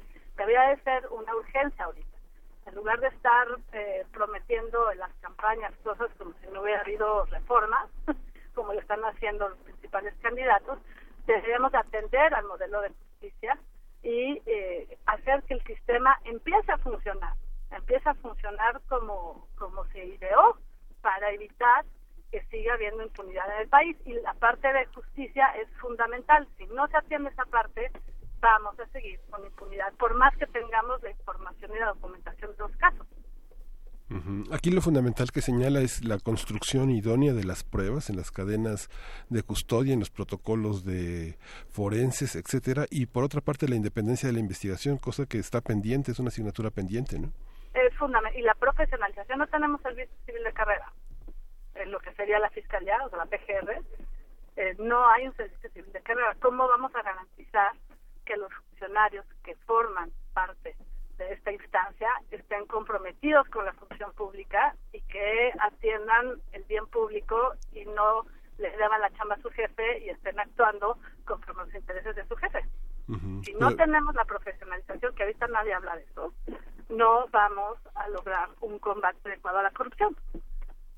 Y ahorita tenemos nombramientos pendientes, los magistrados no han sido nombrados, eh, el fiscal está pendiente, todas estas recomendaciones que se hicieron están pendientes, tenemos bastantes problemas, bastantes problemas. Entonces, eh, creo que el contexto electoral va a ser complicado que eh, se logren dar los nombramientos de una manera adecuada, es decir, y que se lo están repartiendo entre los, los partidos, eh, pero eh, se tiene que hacer, espero, a la brevedad, ya una vez que termine el contexto electoral. Ojalá y una vez que termine el contexto electoral se nombren a los magistrados. No tenemos auditor superior de la federación. Hubo una terna y en, un, en medio de un proceso muy extraño en donde no hubo criterios definidos, no sabemos cómo salió esa terna. Las personas que están en la terna, por lo menos principalmente dos de ellos, están muy cercanos al, al partido revolucionario institucional. Este, entonces, pues sí, todo parece que se diseñó un sistema en medio de bombo y platillo y ahorita hay muchas intenciones de boicotearlo. Vamos a tratar, creo que desde las organizaciones, desde la academia, de luchar para que esto no suceda. y que haya un buen nacimiento del sistema para atajar estos problemas que, que tanto afectan al país. Por supuesto, eh, volviendo al tema de Guatemala, hablabas tú, eh, Lourdes Morales, sobre la CICIG cuando eh, comenzabas tu explicación. Y sí, estos organismos internacionales son fundamentales, o por lo menos en el caso de Guatemala, fueron fundamentales para ejercer un contrapeso y una palanca y una ayuda a esa sociedad civil que se estaba levantando y que estaba diciendo aquí pasa algo, ¿no? Y aquí hay un montón de explicaciones que nos deben y un montón de cuentas que nadie nos explica, etcétera, ¿no? Eh, ¿Qué pasa eh, con México? ¿Qué tanto el, quienes están trabajando internamente como la Red por la Rendición de Cuentas, como eh, las diferentes eh, organizaciones periodísticas, sociales, jurídicas, etcétera, ¿qué tanto están buscando apoyos fuera? La verdad, nosotros, yo creo que eh, quienes están en el diseño de la política nacional anticorrupción, ahorita en el Comité de Participación Ciudadana, en medio de las recomendaciones hay la posibilidad de tener cooperación internacional en cuanto a intercambio de experiencias, en cuanto a mm, recomendaciones, en cuanto a capacitación, pero no en cuanto a delegación de facultades que tendrían que ser eh, principalmente pues del gobierno y del sistema.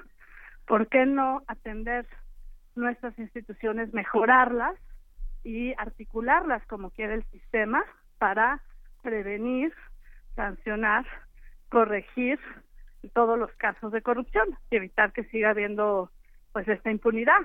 La recomendación ya está, lo, más curioso es eh, para qué consultar lo que ya se hizo, ya está escrito. Lo que pasa es que el procurador pues renunció antes de que se presentaran los resultados de la consulta, se presentaron y eh, pues no han sido atendidos porque se atravesó el proceso electoral. Entonces, eh, ahí está ya escrito, nada más falta voluntad política y falta que, que se atienda. El, el Senado, a través de otras organizaciones, están eh, discutiendo a ver si se toma en consideración una petición que ha habido para que primero eh, se hagan las reformas, después se nombre al fiscal y en tercera instancia pues se hagan las, las adecuaciones. Vamos a ver si esto sucede. A mí en lo personal, no hablo por toda la red, como sabes, participan varias instituciones públicas y académicas y organizaciones sociales. Creo que el contexto electoral hace esto muy complicado, porque es inevitable que los partidos traten de sacar una ventaja político-electoral de todo esto.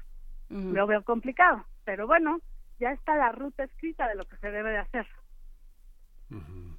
El tema de la profesionalización es un tema que cruza por la por la ley, por el servicio profesional, la permanencia en el empleo y las garantías de una de un, de un, de un retiro este paulatino de la, de, la, de, la, de la inteligencia de la seguridad nacional al paso de las oficinas y a la planeación.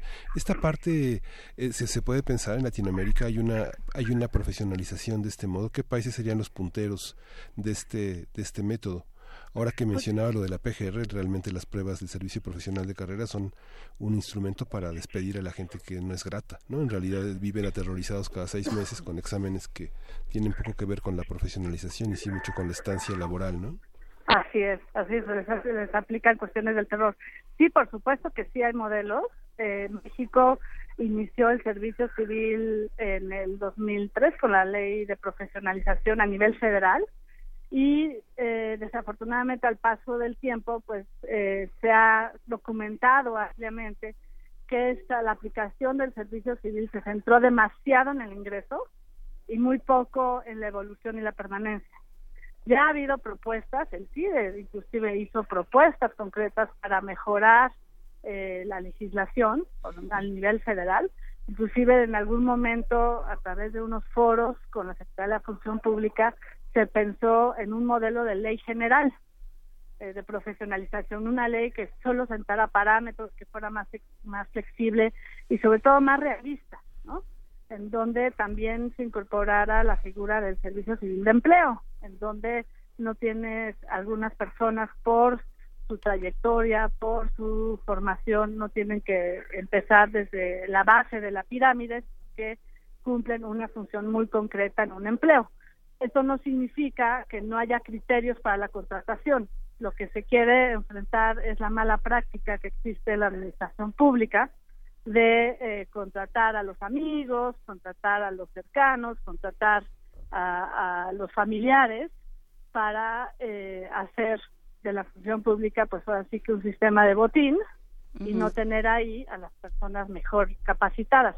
Eh, en un diagnóstico que hizo el BID sobre servicio civil se ve la evolución en diversos países, inclusive Chile ha tenido mejor avance que lo que ha tenido México, Paraguay también, eh, eh, y México pues desde el 2004 que se hizo esa evolución, esa evaluación, perdón, hasta ahorita, pues no ha tenido mayores avances. Tenemos una, una excepción, no sé si saben, del artículo 34, en donde eh, en algunas circunstancias se puede aplicar esa, ese artículo, esa excepción para contratar directamente y el 30% de las contrataciones pasan por esa excepción. Es decir, hay una, hay una simulación.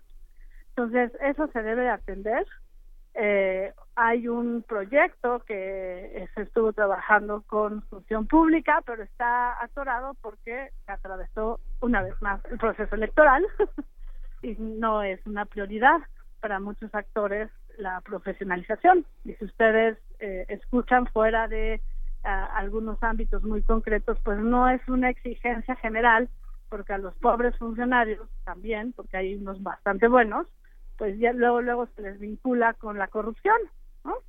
Este y sí debiera de valorarse la función pública como lo que es y darles garantías y certezas para que realmente tengamos ahí a los mejores y a los más capacitados. Sí, pero esto pasa por, bueno, pasa por muchos lados, pasa por eh, la profesionalización, pasa también por los sueldos que que se ofrecen por el servicio eh, público como una forma no solo de acceder a prestaciones y a un buen sueldo y a un, sueldo mayor al de la mayoría de las personas o una seguridad laboral mayor, sino también a la posibilidad de hacer todo tipo de de este de corrupciones y de entrar en todo tipo de connivencias, pero todo, o sea, todo eso también se construye eh, con, con una cierta, y esta es una estas de las afirmaciones que siempre nos traen problemas, con una cierta aquiescencia de la sociedad. O sea, creo que tanto en el, en el caso de Sudáfrica, donde la gente dijo, no, eh, me puedes decir que, eh, que tu que tu casa la, la, modificaste por temas de seguridad, pero la alberca no la necesitabas para temas de seguridad, ¿no? Que ese fue uno de los grandes problemas. Ahí empezaba así. Consuma, uno fue de, de las notas de Consuma. O, eh, o lo que se hizo en Guatemala, todo eso te habla de, una, de un trabajo social, de, una, de un punto de quiebre a nivel social, Lourdes. Sí, sin duda. O sea, un hartazgo frente al abuso. Yo creo que el hartazgo ya lo tenemos eso, eso ya lo vimos en otras movilizaciones. En la movilización que hubo, que, eh, en la cual se presentó la iniciativa ciudadana de la Ley General de Responsabilidades, pues se capitalizó una parte de ese hartazgo, ¿no?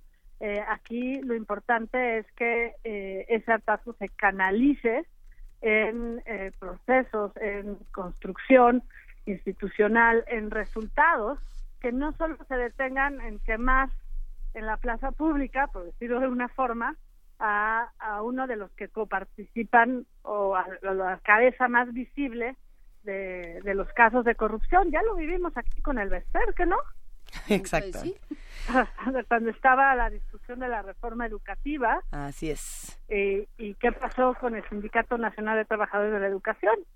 A pesar de la reforma, yo creo que todavía hay una serie de cuestiones que no se han atendido y que no nos garantizan transparencia y rendición de cuentas dentro del propio sindicato. Y que justamente están en las primeras planas en estos días, querida ah, Lourdes. así es, con la renovación. Pues mira, vamos a tener que seguir platicando de todos estos temas. Si te parece bien, hablamos muy pronto, querida Lourdes Morales Canales.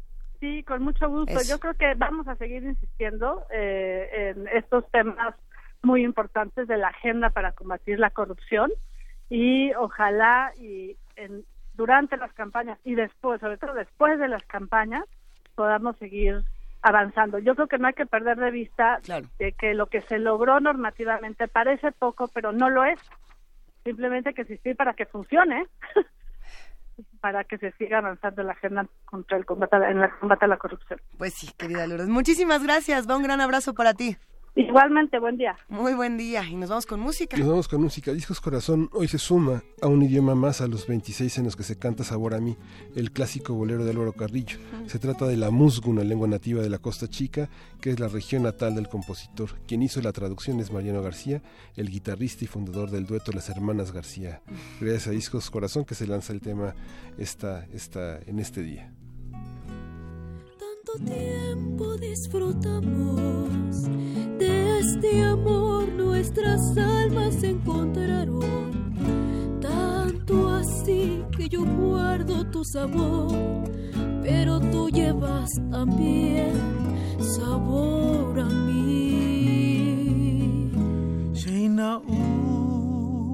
Tat honduja, suena cuando, que anguas dokia nakalinae nasishmayat kayan ho o shinday na uwan ho si una seishma.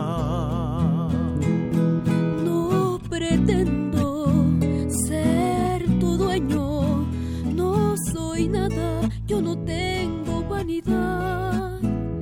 De mi vida doy lo bueno soy tan pobre que otra cosa puedo dar. Tengo y no, se me indundo al hotiche. Hatel hey, atikan kui, na wits muha, se la nei, shashinan ha. Nakindo mashiwan mo, si una se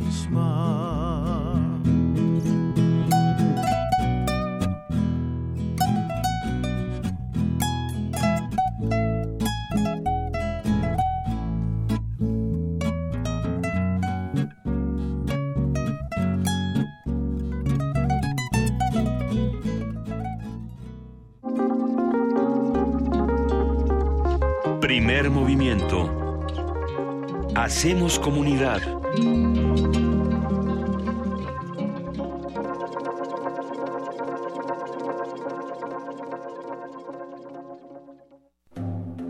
En el año 420 a.C., un hombre pasaba horas tratando de resolver los enigmas orgánicos del ser humano. Hoy, gracias a él, lo último sobre investigación y salud llegará a tus oídos.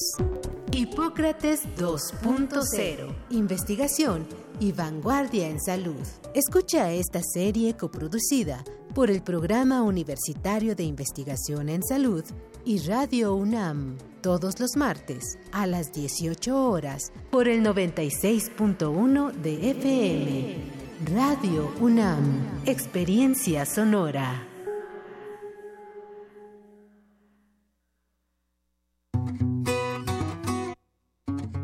Para tener el México que queremos hay que decidir. Para poder decidir tenemos que participar. Y para participar hay que recoger nuestra credencial para votar. Recuerda que el 16 de abril es la fecha límite para recoger tu credencial en el módulo del INE donde hiciste el trámite. Porque mi país me importa, yo ya estoy listo para votar en las próximas elecciones. Instituto Nacional Electoral, INE. Para tener el México que queremos hay que decidir. Para poder decidir tenemos que participar. Y para participar hay que recoger nuestra credencial para votar. Recuerda que el 16 de abril es la fecha límite para recoger tu credencial en el módulo del INE donde hiciste el trámite. Porque mi país me importa, yo ya estoy listo para votar en las próximas elecciones. Instituto Nacional Electoral, INE. Allá afuera pasan cosas que sentimos fuera de nuestras manos. ¿De qué tenemos que pedir perdón? ¿De no morirnos de hambre? Creemos que solo pertenecen a los políticos. Hemos sido tolerantes hasta exceso de Pero en ese mundo, controlado por una minoría, los de la mayoría tomamos las decisiones. Esto es un fanzine sobre la agenda pública y tus derechos en ella, a ritmo de cumbia y salvaje pop y pop. El modernísimo. Todo es política. Miércoles, 21 horas. Por el 96.1 de FM, Radio UNAM.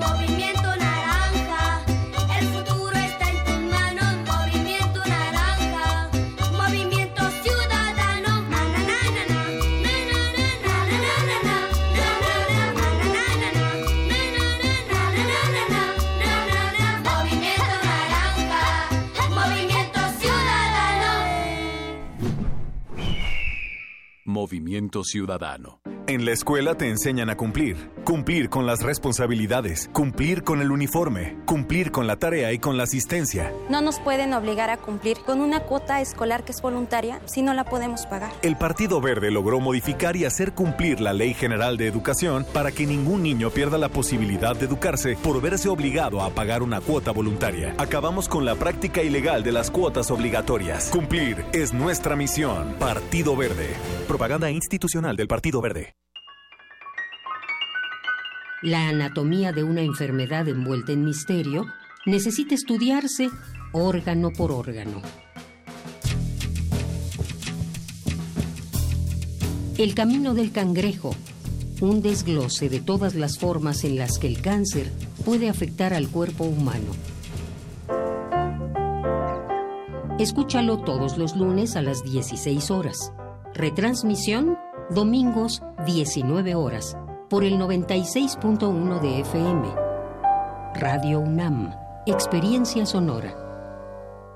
En 2018 decidiremos lo que es mejor para México. Ahora tendremos más opciones que antes. Además de partidos políticos, habrá candidaturas independientes. La ciudadanía puede ahora respaldar esta nueva opción. Si decides dar tu apoyo, escanearán tu credencial para votar y solicitarán tu firma en la app oficial del INE. Esto no compromete tu voto, solo ayuda a las y los aspirantes a ser una opción más en las próximas elecciones. Recuerda, el INE protege tus datos personales. El primero de julio tú decidirás por quién votar. Instituto Nacional Electoral, INE. México tiene una composición pluricultural sustentada originalmente en sus pueblos indígenas, todos ellos con opiniones, inquietudes y mucho que aportar. Son el testimonio de una herencia milenaria, parte de lo que nos hace mexicanos y queremos que se escuchen en todos los rincones del país. Por eso, para avanzar en el reconocimiento pluricultural de la nación, el INE aprobó una acción afirmativa que garantiza que los partidos políticos postulen a personas indígenas a diputaciones federales. En una democracia como la nuestra, todas las personas tenemos algo que decir.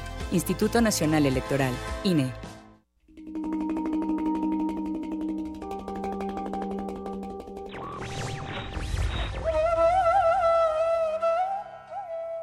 A pesar de las ilusiones racionalistas e incluso marxistas, toda la historia del mundo es la historia de la libertad. Albert Camus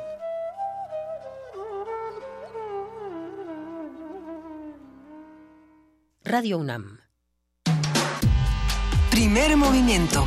Podcast y transmisión en directo en www.radio.unam.mx.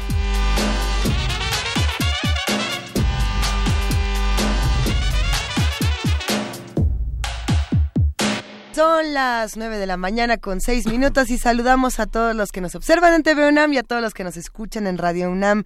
Estamos en el 860 de AM, en el 96.1 de FM, en el canal 120, en el canal 20.1 de TV Abierta y en todos los lugares donde quieran que estemos. Ahí andamos, querido Miguel Sí, Ángel Quemain. Y se tiene que ir a su trabajo y de- dejar de ver TV UNAM, donde nos está viendo, puede verlo en el radio en su coche, puede oír en el radio en su coche. Ahí nos oímos. Sí, porque hay gente que ha, ha- ha descubierto primer movimiento en TV UNAM, pero se va de su casa y ya no lo puede sintonizar. Piensa No, que pues nada más sintonice TV UNAM. 96.1 860 y se va a ahorrar vernos en todo nuestro salvaje esplendor, nos va a ver más limpios. Es muy salvaje y agradable nuestro Yo a mí, por esplendor. ejemplo, se me chorreó una pluma y ha sido una tragedia.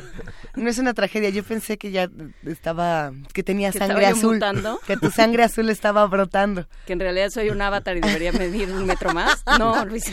Ah, bueno, tenemos mensajes de los que hacen comunidad con nosotros, lo agradecemos muchísimo. Abrazamos a Rosario Martínez, a Juanjo M, a mi otro yo, por supuesto, a, ver quién más, a Takeshi, a Miguel Ángel G. Mirán, a Andrea González, a Roberto Corona, a Analú Campos. Eh, hay que decir, sí, por aquí Analú y, y Roberto Coria nos hacen una denuncia interesante de lo que está ocurriendo en la Magdalena Contreras con los edificios, que es algo que también se vive en la delegación Tlalpan, que se está viviendo en muchas partes de la ciudad y por lo mismo tenemos que atender todos estos problemas. Abrazamos a los radioescuchas. Rocío Castillo también, Miclantecutli, Cheli, R. Guillermo, no, bueno, cuánta cosa. Aquí siguen, aquí siguen todos los que hacen comunidad con nosotros. Y esperemos que sigan, seguiremos hablando de temas difíciles, pero antes de eso nos vamos a poesía. Poesía necesaria. Primer movimiento.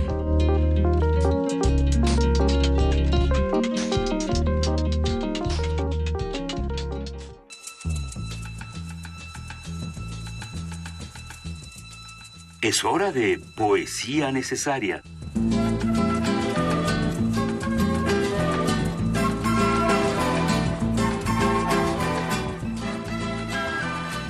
Querida Juana Inés de esa, poesía necesaria. Poesía necesaria para este día de Efraín Huerta, declaración de odio. Ciudad tan complicada, hervidero de envidias, criadero de virtudes deshechas al cabo de una hora, páramo sofocante, nido blando en que somos como palabra ardiente desoída, superficie en que vamos como un tránsito oscuro, desierto en que latimos y respiramos vicios, ancho bosque regado por dolorosas y punzantes lágrimas, lágrimas de desprecio, lágrimas insultantes. Te declaramos nuestro odio, magnífica ciudad. A ti, a tus tristes y vulgarísimos burgueses, a tus chicas de aire, caramelos y films americanos, a tus juventudes ice cream rellenas de basura, a tus desenfrenados maricones que devastan las escuelas, la Plaza Garibaldi, la viva y venenosa calle de San Juan de Letrán. Te declaramos nuestro odio, magnífica ciudad. A ti, te declaramos nuestro odio perfeccionado a fuerza de sentirte cada día más inmensa, cada hora más blanda, cada línea más brusca. Y si te odiamos, linda, primorosa ciudad sin esqueleto, no lo hacemos por chiste refinado, nunca por neurastenia, sino por tu candor de virgen desvestida, por tu mes de diciembre y tus pupilas secas, por tu pequeña burguesía, por tus poetas publicistas, por tus poetas, grandísima ciudad, por ellos y su enfadosa categoría de descastados, por sus flojas virtudes de ocho sonetos diarios, por sus lamentos al crepúsculo y a la soledad interminable, por sus retorcimientos histéricos de Prometeo sin sexo o estatuas del sollozo, por su ritmo de asnos en busca de una flauta.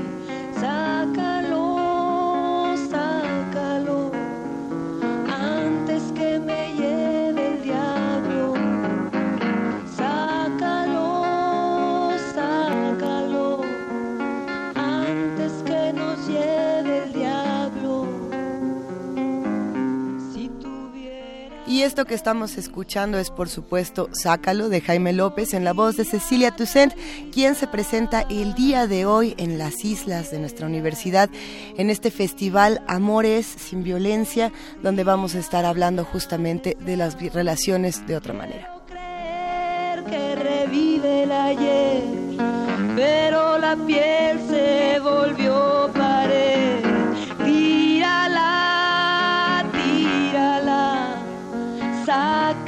primera piedra. Tírala, tírala, hasta la primera piedra.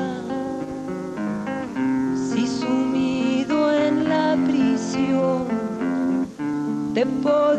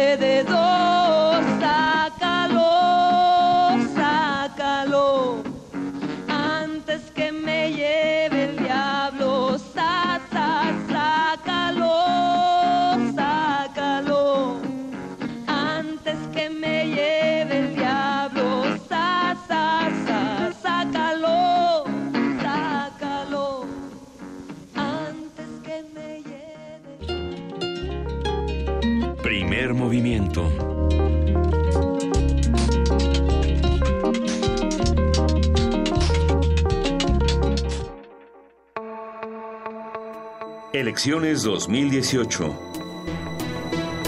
Mesa de análisis.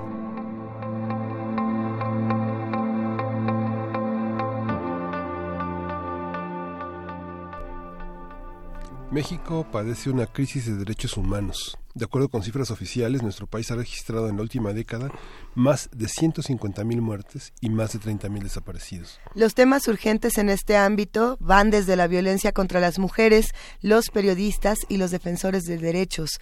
Algunos temas que requieren atención son el derecho al agua, los derechos de los pueblos indígenas, la libertad de expresión, el derecho a la vida, ¿no? Habría que agregar por ahí, pero bueno. Para Han Harab, el representante en México del Alto Comisionado de las Naciones Unidas para los Derechos Humanos, México y sus habitantes merecen un sistema de procuración de justicia que funcione y brinde garantías, no de repetición del delito y de las violaciones de derechos humanos. Durante una visita que realizó a San Salvador Atenco, Jarab reconoció que los principales avances legislativos en derechos humanos el año pasado fueron las leyes generales sobre la tortura y la ley de desapariciones, ambas aprobadas justamente en 2017.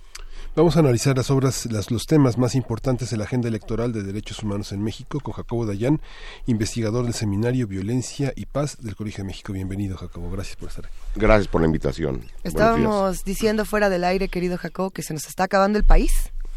Pues yo creo que ya tiene rato que se está descomponiendo de la vida política, la vida social, la vida institucional. Hoy, por ejemplo, estamos aborda entrando a un periodo electoral sin Procurador General de la República, sin Auditor Superior de la Federación, sin fiscal electoral, sin fiscal anticorrupción. Es decir, como si las instituciones caminaran solas.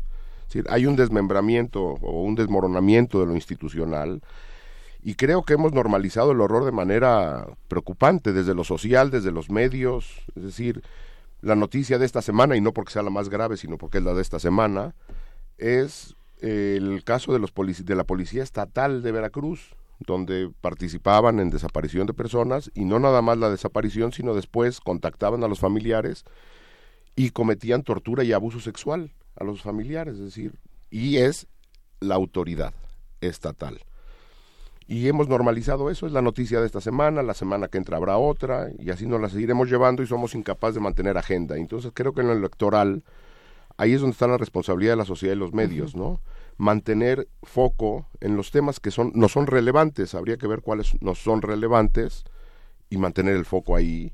Y pues si no arrinconar, de menos no soltar a los candidatos o a las candidatas en esos temas que no son relevantes. Cuando estábamos conversando y tú decías, se nos está acabando el país, eh, también dijiste, se nos está acabando la sociedad y justamente empezamos a, a decir cómo en el tema de Sudáfrica, en el tema de Perú, mencionabas tú, en el tema de Guatemala, quien empujó y quien dijo basta fue la sociedad civil, quien dijo ya no puedo, ya no tengo eh, gente que darles, digamos, ya no puedo seguir sacrificando a mis amigos, a mis hermanos, a mis hijos, sí, sí, a mí mismo, ¿no? Entonces, ¿qué pasa? Eh, ¿Qué pasa aquí? Eh, ¿cómo, ¿Cómo llegas a esta afirmación de desapareció o se nos acabó la sociedad civil?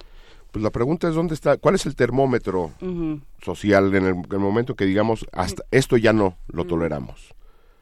Y cuando lleguemos a ese termómetro, es decir, o a ese nivel, ¿qué estamos dispuestos a hacer? Porque tuitear, gritar, quejarse, decir todo es culpa del gobierno, pues la pregunta es, ¿qué ha hecho la sociedad en general? Y no estoy diciendo que sea culpa de mi tía o mía, sino que han hecho los sectores sociales, es decir, el sector empresarial, los medios de comunicación, los sindicatos, las iglesias, la academia, es decir, todo lo que conforma el sector social, también ha sido pues, de me- medianamente omiso, ¿no? Ante lo que estamos viviendo, evidentemente la mayor responsabilidad recae en las instituciones, en los gobernantes, en los legisladores, en, el- en- en los tres poderes, en los tres niveles, pero nosotros como sociedad que estamos dispuestos y aparentemente estamos dispuestos a todo. Por ahí decía, eh, y lo repitió varias veces, Carlos Beristain, uno de los miembros del grupo de expertos independientes para el caso Ayotzinapa, que vinieron a, la ciudad, a México a tratar de resolver y los corrimos, es decir, el país los corrió después de un año de trabajo. Él que ha estado cerca de varios procesos de descomposición social a partir de la violencia en var- varias partes del mundo, lo que decía es que, o lo que dice, es que hay una resignación a la frustración. Es decir, como en México, ¿cuántas veces oímos el y no va a pasar nada? Y seguro no va a pasar nada. Y entonces hay una resignación al no va a pasar nada y es como una resignación aprendida, como si fuera una fatalidad necesaria. Y ahí es donde yo creo que las sociedades que le logran dar la vuelta, como Guatemala, como Sudáfrica, como Perú, Colombia en su momento, fue la sociedad civil. Y no hablo de, de- de- respuestas violentas, ni mucho menos, sino en los distintos sectores, tomar partido y estar dispuesto a hacer un poco más de lo que tradicionalmente le tocaría a la sociedad civil. Bueno, pero como no podemos decir que todo está perdido el día de hoy porque estamos cerca justamente No, de tú lo estos quieres procesos. decir porque es el Día de la Amistad. Porque andas muy inquieta con el Día de la Sí, ando Amistad. inquieta con el Día de la Amistad, pero sí creo, sobre todo creo que es un buen momento eh, porque estamos justo antes de estos procesos electorales y que podríamos cambiar el foco de nuestra atención, podríamos cambiar la manera en la que estamos actuando, en la que estamos leyendo distintas notas. ¿Por dónde le entraríamos? ¿Por dónde le entrarías tú, Jacob? Yo lo que diría es que habría que que la agenda la tendría que poner la sociedad civil y eso es un poco algo muy- muy complejo, pero la agenda no debe de ser la ocurrencia del candidato o la candidata. Entonces, habría que preguntarle concretamente a los candidatos o a las candidatas cuál es su propuesta en temas de seguridad, por ejemplo. Y, y no valen respuestas como analizaremos posteriormente. ¿Cuál es la propuesta concreta en materia de seguridad? Llevamos 12 años prácticamente con una estrategia fallida que lo único que está generando es más muertos, más desaparecidos.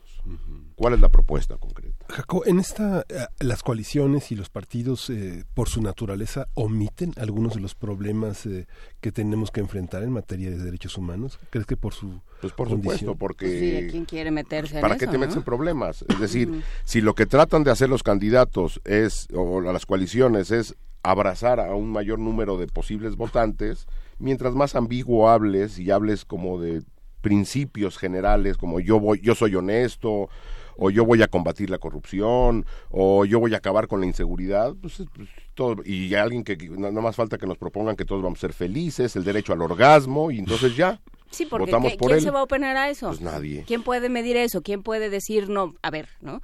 Esa estrategia ya se intentó, no funciona, en este otro sitio se hizo esto otro y ha funcionado. O sea, esa es la parte que, que nos está faltando y que, pues, en principio sucederá en las campañas. Esperemos. Pero no tenemos muchos fundamentos para creer que así va a ser. ¿Qué tendría que, que contemplar una estrategia? Yo creo que habría que, se- o sea, cada vez que se entreviste, por ejemplo, a, los, a, a las personas que quieran llegar a la presidencia, decirles, a ver, estos son los diagnósticos. Es decir, México no, es un pro- no, no tenemos un problema de falta de diagnóstico. No. Es de que la sociedad, la academia, los expertos nacionales, internacionales, no hayan puesto sobre la mesa posibles soluciones a muchos problemas, al tema de la inseguridad, al tema de la impunidad, la corrupción, ahí están. Y entonces cuestionar a, la- las personas que quieren llegar a la presidencia con esas propuestas en la mano y no esperar a que estas que estos candidatos nos digan lo que se les ocurra. Porque entonces la nota es la ocurrencia, la nota es el escándalo y si revisan los medios las, las precampañas fueron como el ventaneando de la política. ¿En qué momento hablamos de cosas de, de- de fondo en, la ca- en las precampañas? ¿Se acuerdan de algún tema que fue discutido a fondo? Todos ah, por encima, ¿no? por encima y, y a- y de pastelazo. Sí. Porque lo que la nota es si este dijo que este otro es no sé qué y que este es corrupto por esto. La- el asunto era que se supone, y lo pongo entre las mayores comillas, que no se podía hablar de a profundidad de estos temas porque estamos hablando de precandidatos, no estamos hablando de candidatos y por lo tanto hicieron. nadie da plataformas. Eso es lo que ellos dicen. A ver, no, no se medianamente no se discutió el, te- se discutió el tema, de, por ejemplo, de las amnistías que propuso. Andrés Manuel.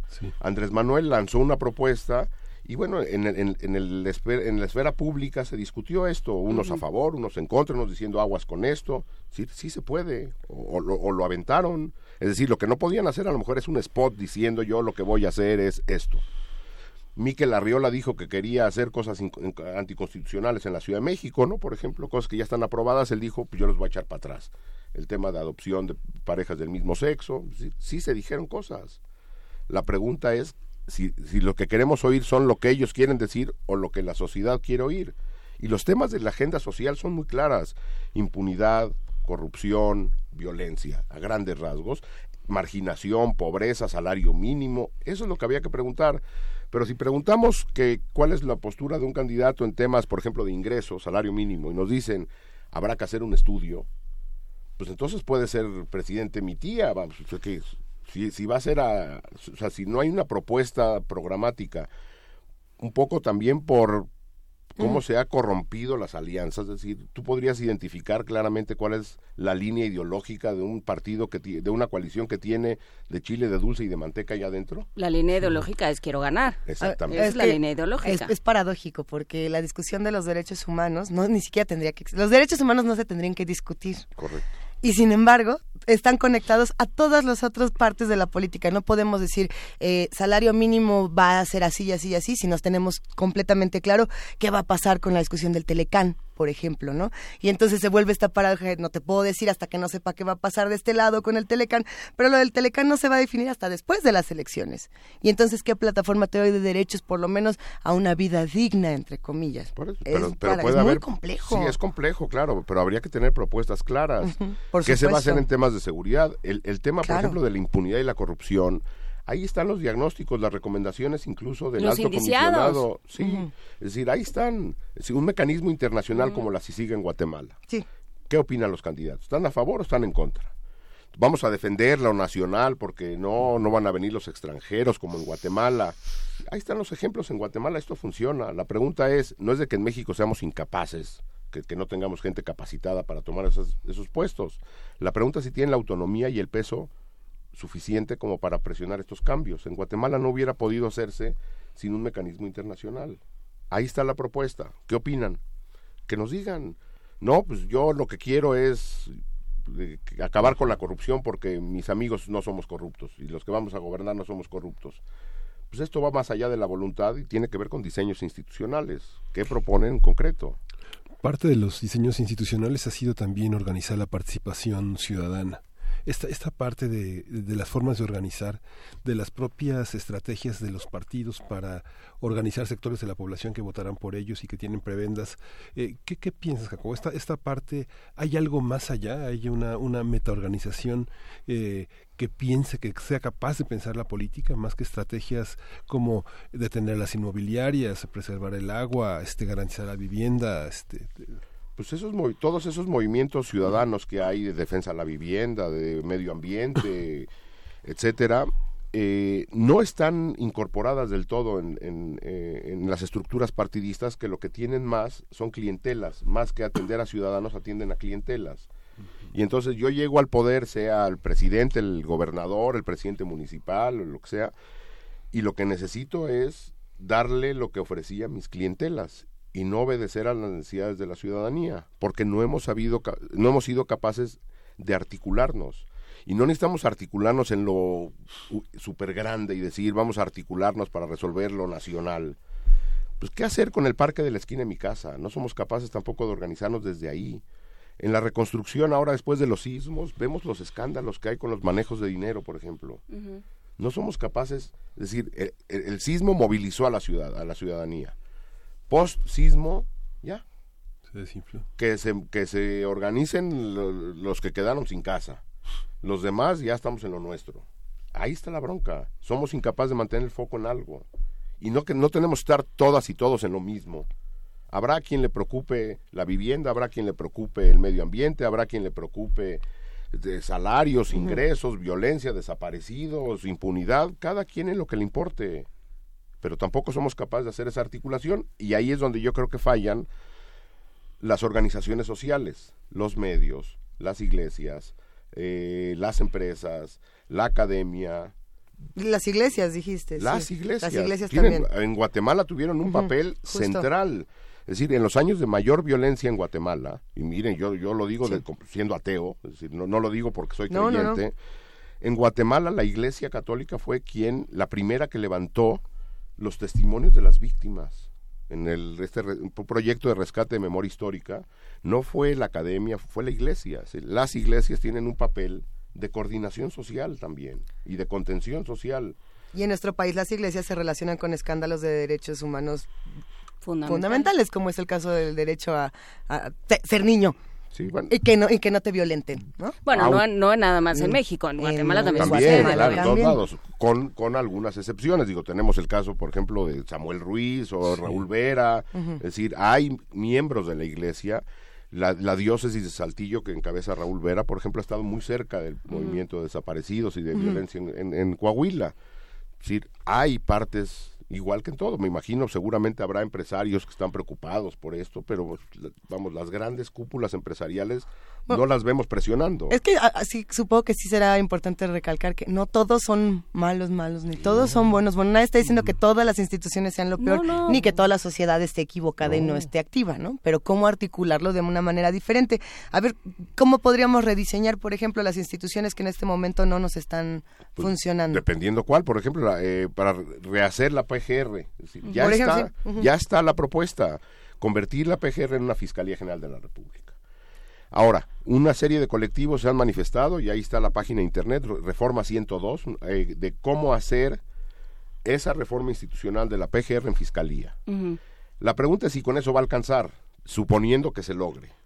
Yo creo que no, yo creo que va a ser necesario un mecanismo internacional tipo Guatemala, que refuerce eh, una CICIG mexicana, la CICIM o como le quieran llamar, un mecanismo internacional que refuerce esta nueva fiscalía y eso, eh, suponiendo que se nos dé, nos tardaremos 10. ¿Cuántos años lleva Guatemala tratando de rehacer esto? Es decir, cuando lo hagamos, empezaremos a correr 10, 15 años en resolver esto. A ver, enfoquémonos en el tema Guatemala. ¿Qué- ¿Cuánto tiempo? O sea, no, no nos lo preguntes a nosotros. Dinos tú, ¿cuánto tiempo lleva Guatemala en Guatemala firmó la paz después de una larguísima guerra civil que duró Ajá. 36 años más o menos, eh, en los 90.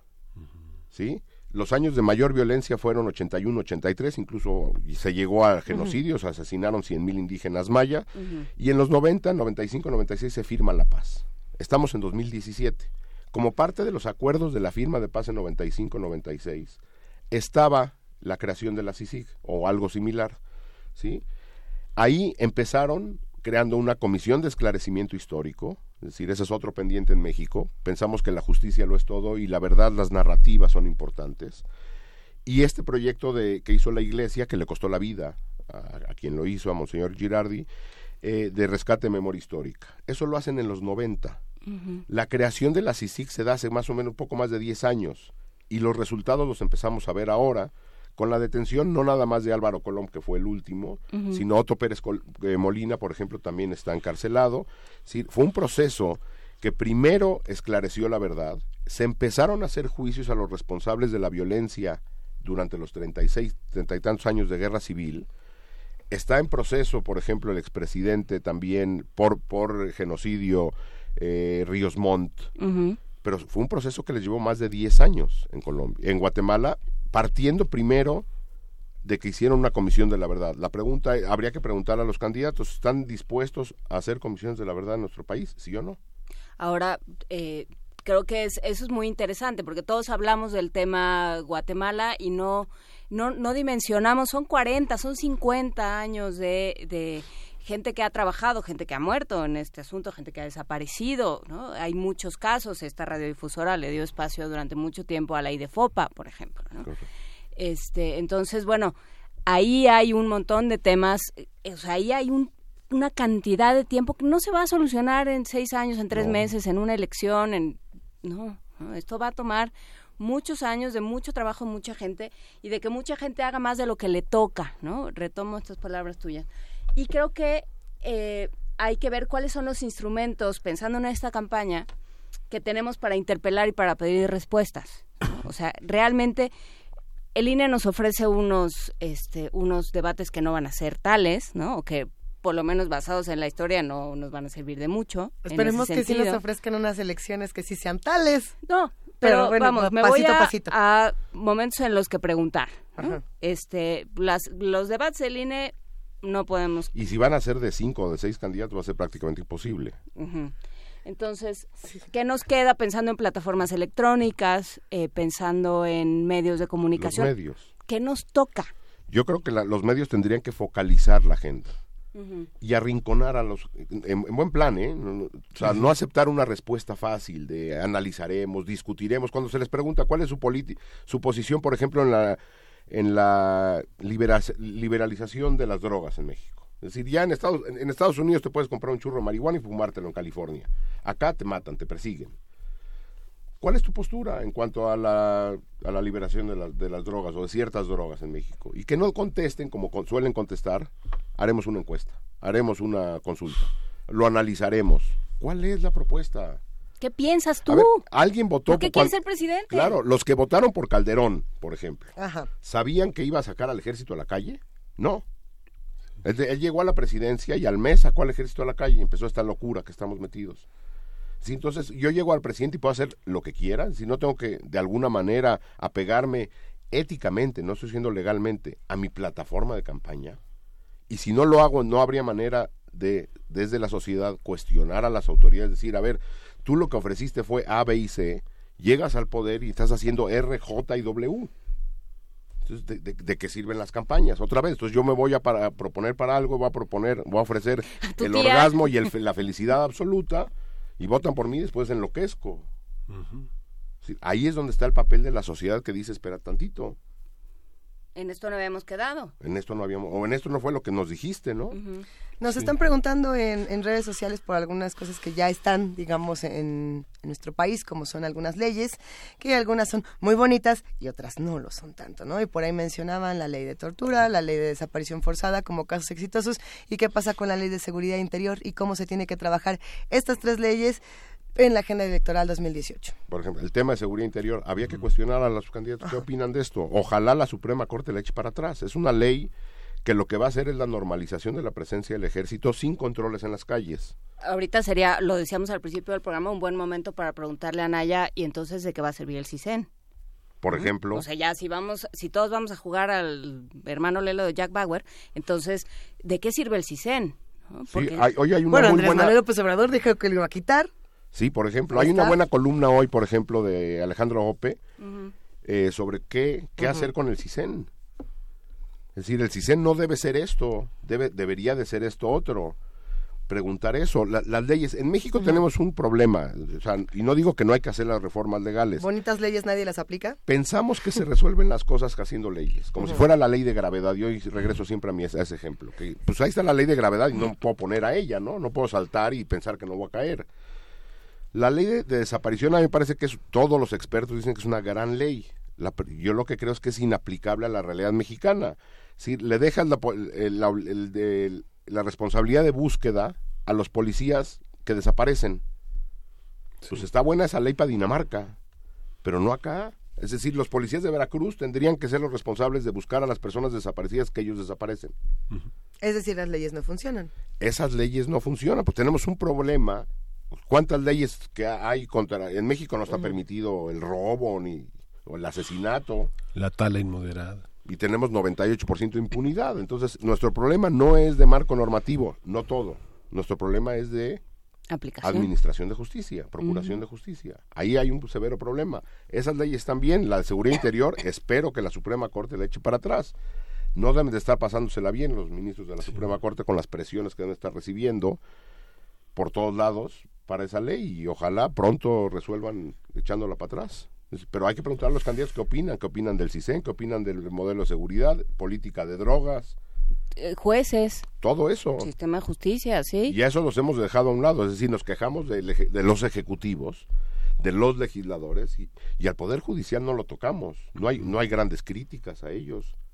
Y la Suprema Corte tiene que decidir todo como si fuera infalible. Bueno, de menos esa es la estructura del, del- del- arreglo democrático que se llega en las repúblicas, ¿no? Es decir, le toca a alguien resolver lo que es Pero no todo puede llegar a la Suprema Corte. Pues no, no, no, no, no puede llegar todo porque tendría que haber, repito otra vez antes, no nada más responsabilidades políticas. En las sociedades sanas hay responsabilidades políticas, pero digo jurídicas, pero también hay responsabilidades morales y políticas. Es decir, ante un escándalo, en Estados Unidos están, por ejemplo, los escándalos que hay en, la Ca- Casa Blanca, están renunciando por pudor, vamos, por el escándalo, no porque un juez de- dijo tiene usted que irse. Acá que dirían, no, yo no me puedo ir en estos momentos, este, que lo resuelva la, la autoridad. Es decir, ¿qué, ¿qué político recuerdan que haya renunciado por un asunto moral, político, por una mala decisión? Sí, ya no puedo con mi mala decisión, ya me voy. ¿No? Y lo que, por ejemplo, lo que había dicho eh, después de la fuga del Chapo, el secretario de Gobernación, Miguel Ángel Osorio Chong, dijo, uno no renuncia en momentos de crisis. Bueno, pues se le escapó el Chapo y el máximo Sí, no, responsable era él. No quiere decir que él haya sido el culpable, eso lo tendrán que investigar. Pero como autoridad responsable tiene que decir, pues yo me voy. Es decir, un costo moral, un costo político ante la mala ejecución y no lo tenemos en México. Tenemos- El socavón, ¿no? El socavón, ¿quién, es, quién, quién fue responsable? Pues nadie aparentemente. La ley de gravedad. La ley de El gravedad. siempre es con la ley de gravedad. Bueno, están las leyes, están las instituciones, está la PGR, que siempre se la pasa muy bien, y las universidades y la, La academia, PGR, ¿qué hacen? Digo, Ah, eso- porque eso ya es- también le echamos a los medios y No, no, tenemos academia que Es decir, hasta le entra al relajo. yo creo que parte de la solución tendría que venir desde la academia, desde lo- las y los expertos nacionales. Es decir, repito, en México no hay un déficit de conocimiento.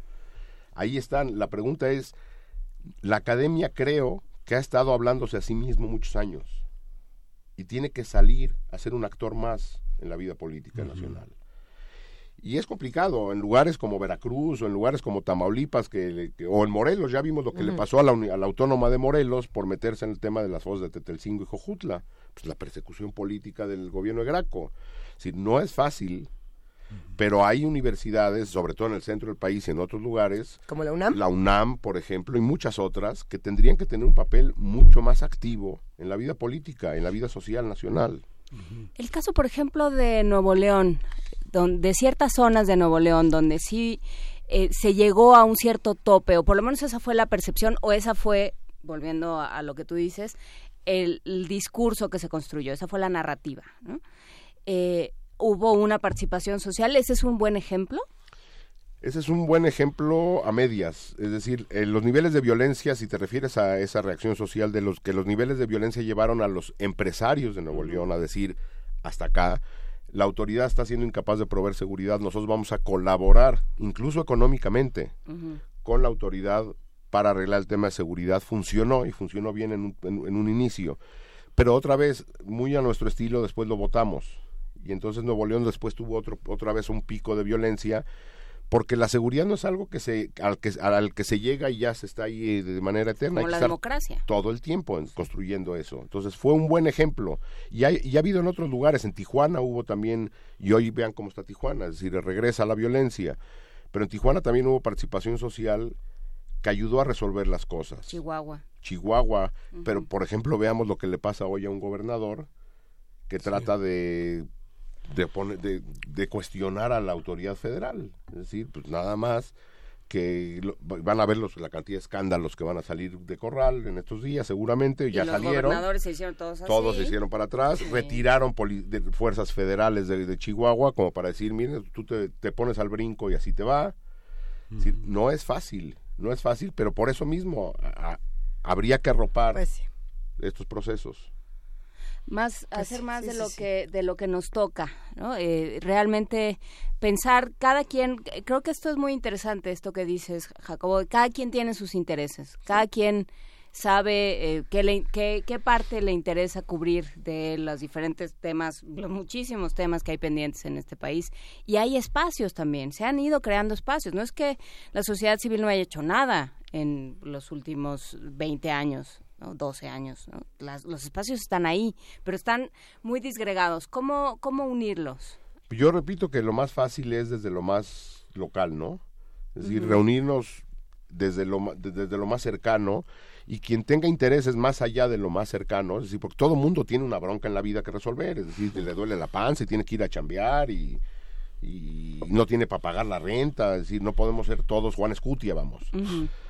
Pero eh, aquellos que tengan intereses un poco más allá, hay organizaciones ya de sociedad civil que están tratando temas estatales, regionales, temáticos, nacionales, a los cuales uno se puede acercar haciendo búsquedas en Internet.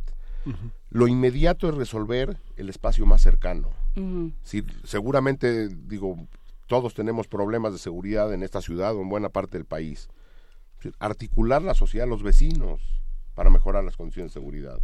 Mejorar el parque de la esquina, la recolección de basura. Hemos ido dejando todo eso, oponernos a, la- a estos proyectos inmobiliarios que están destruyendo la ciudad. Ahí está Sí. la agenda.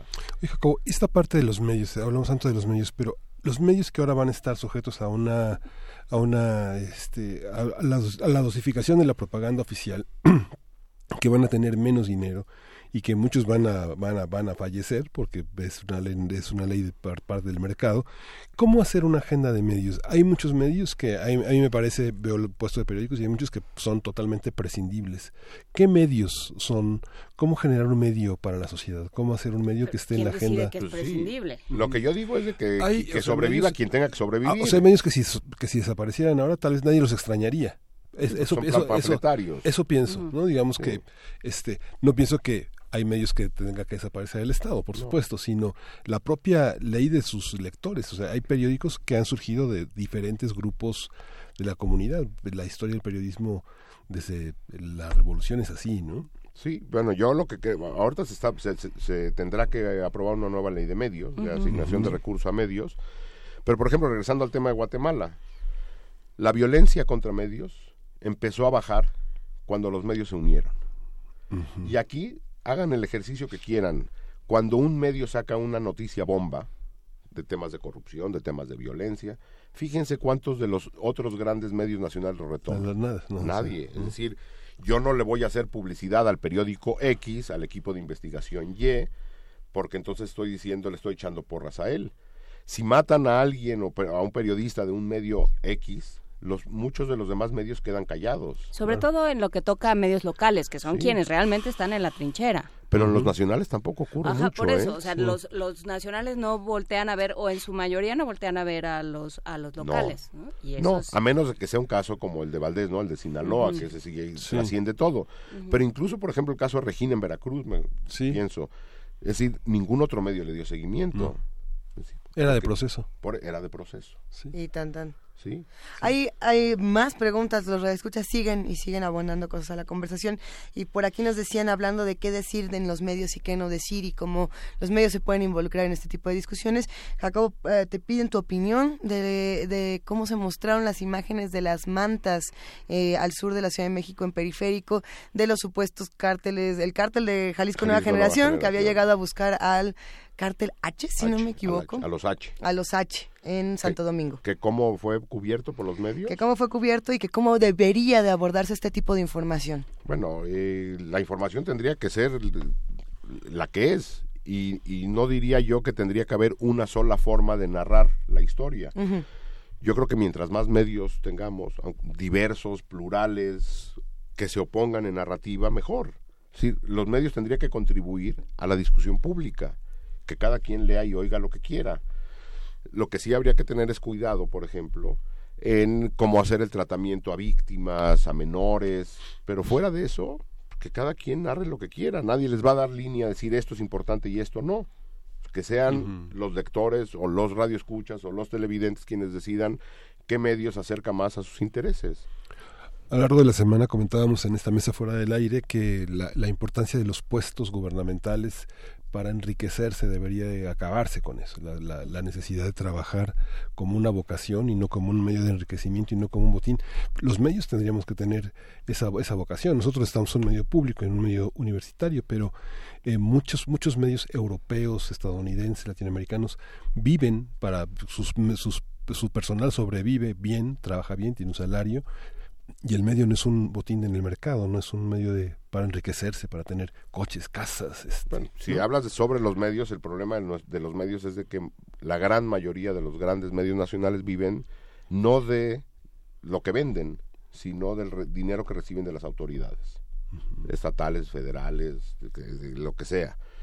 Pues hay una perversión de, de la lógica de- del periodismo, ¿no? De los medios. Por eso yo decía que sobreviva quien tenga que sobrevivir. Quien tenga un modelo de negocio suficiente como para sobrevivir con sus lectores, radioescuchas, televidentes. Y habría que repensar cuál es el papel de los medios públicos.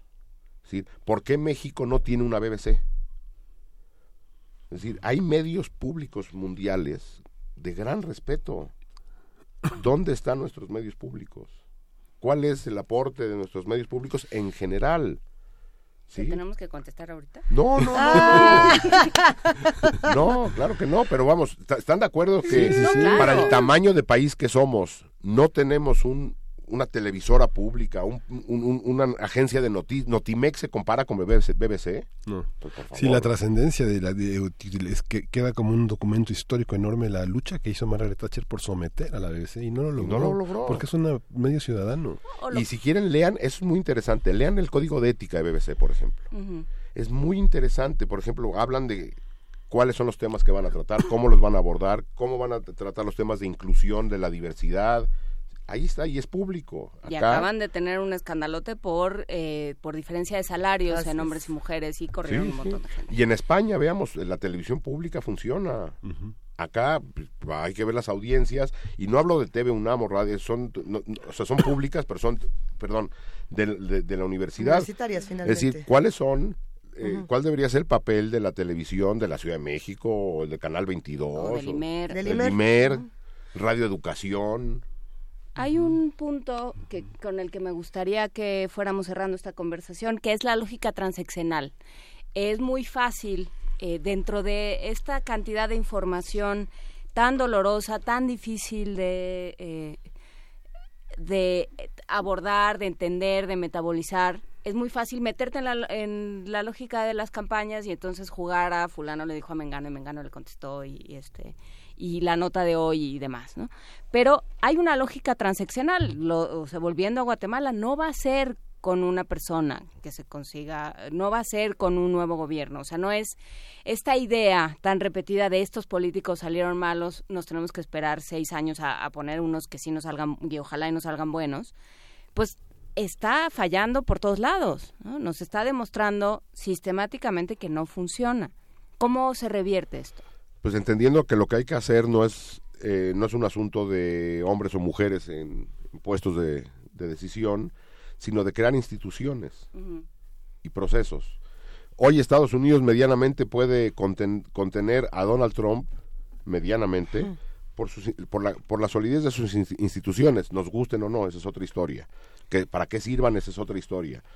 Pero el aparato funciona porque hay instituciones, hay reglas, hay Estado de Derecho, hay procesos. Y acá lo que tenemos son ocurrencias. El nuevo gobernador, a ver qué trae, qué tema le... No, que yo voy a quitar las fotomultas, que yo las voy a poner, que yo voy a hacer, no sé qué. Pues no es un asunto de ocurrencias. ¿Cuáles son los diagnósticos? Porque van a quitar las fotomultas, ¿por qué? ¿Para qué? La gendarmería, por ejemplo. Por ejemplo, que no, que yo voy a poner esto y yo voy a quitar esto. Lo que tenemos son ideas de gobierno y no proyecciones de Estado. Porque lo que hemos permitido es eso, tratar de resolver esto a ocurrencias.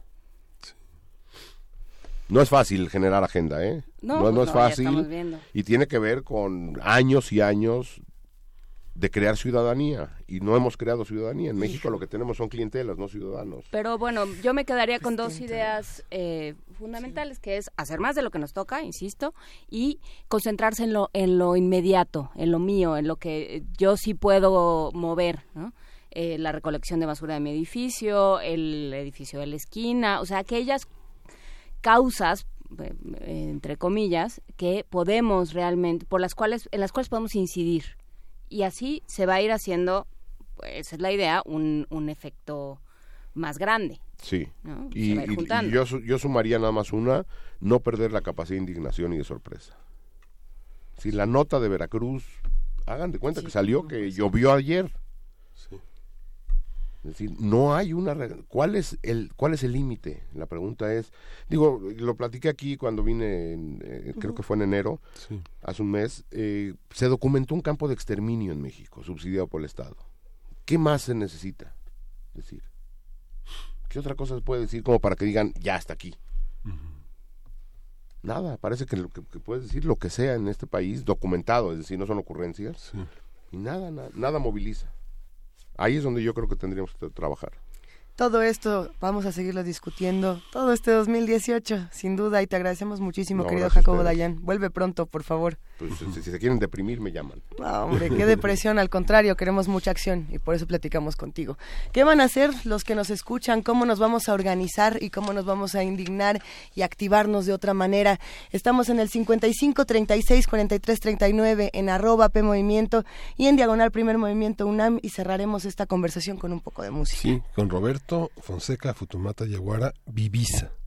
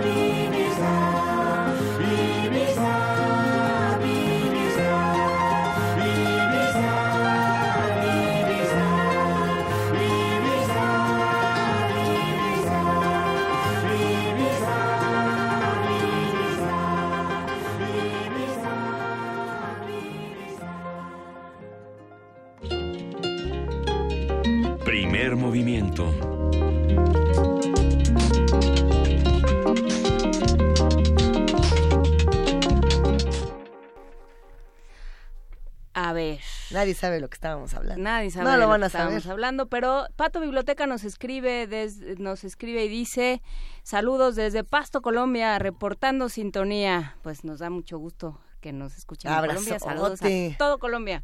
A todo. Mándanos, mándales decir a todos que los saludamos, Pato Biblioteca. Y Segur Confes pide que repitamos el nombre de la tesis o la autora que realizó, eh, el- la autora que trabajó sobre la colonia de Santa María la Ribera, Sí. Berta Tello. Berta Tello Peón y, la, y la tesis es sobre Santa María de la Ribera, un espacio arquitectónico. Muchas cosas se discutieron esta mañana, queridos amigos, queridos radioescuchas que hacen comunidad con nosotros. Temas difíciles. Para ser 14 de febrero sí fue un programa rudo, rudísimo, con mucha Y cachetada y intelectual. Qué bueno. una pregunta que planteabas fuera del aire, Luisa, ¿Cuál? que es el tema de los nombres de las calles, ¿no? Digamos que ha sido una... ya para la Es que ha sido muy interesante como el INA, el INBA, este, la han planteado visitas guiadas con escritores de primera línea, uno de ellos Vicente Quirarte. Sí. Y que han hecho una relectura Felipe Garrido, Héctor de Mauleón, este, mucha gente que ha trabajado en eso, pero hay un libro que es que, que todos leímos alguna vez en algún momento, que son Los nombres de las calles, de Luis González Obregón, que hay varias ediciones de la UNAM. Pues no sé si todos lo leímos, pero eh, Hay- podemos ir hay todos que a leerlo. leerlo si Hay que leerlo, es muy interesante. Es que hablabas, Luisa, de la laicidad en la, en la construcción de las calles, el honrar a nuestra tradición. Yo creo que eso va a tener que ser un tema Sí, después, es un así tema largote. Y luego porque ya La musa tenemos... callejera de Guillermo Prieto. La Bueno, musa callejera. ¿no? ¿Por qué no subimos libros para la ciudad, libros para re- reentender nuestra ciudad ahora que vienen estas elecciones? ¿Por qué no los vamos compartiendo en nuestras redes para mañana y seguimos platicando? Nada más lo digo porque son las 9.59. Ahora que Y si se Frida quieren quedar... que por favor ya nos vayamos, vámonos. No, ya- y si nos quedamos otro rato, Frida, a las nueve, a las diez y media. No, ya vámonos. Ya, vámonos. Gracias, queridísima jefa de información, Juana Inés de ESA. Gracias, querido Miguel Ángel Quemay. Nos Gracias. escuchamos mañana Nos escuchamos mañana. Y bueno, esto fue Primer Movimiento. en el mundo desde la universidad.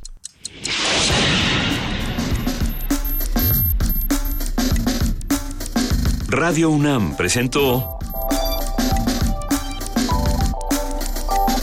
Primer movimiento. El mundo desde la universidad.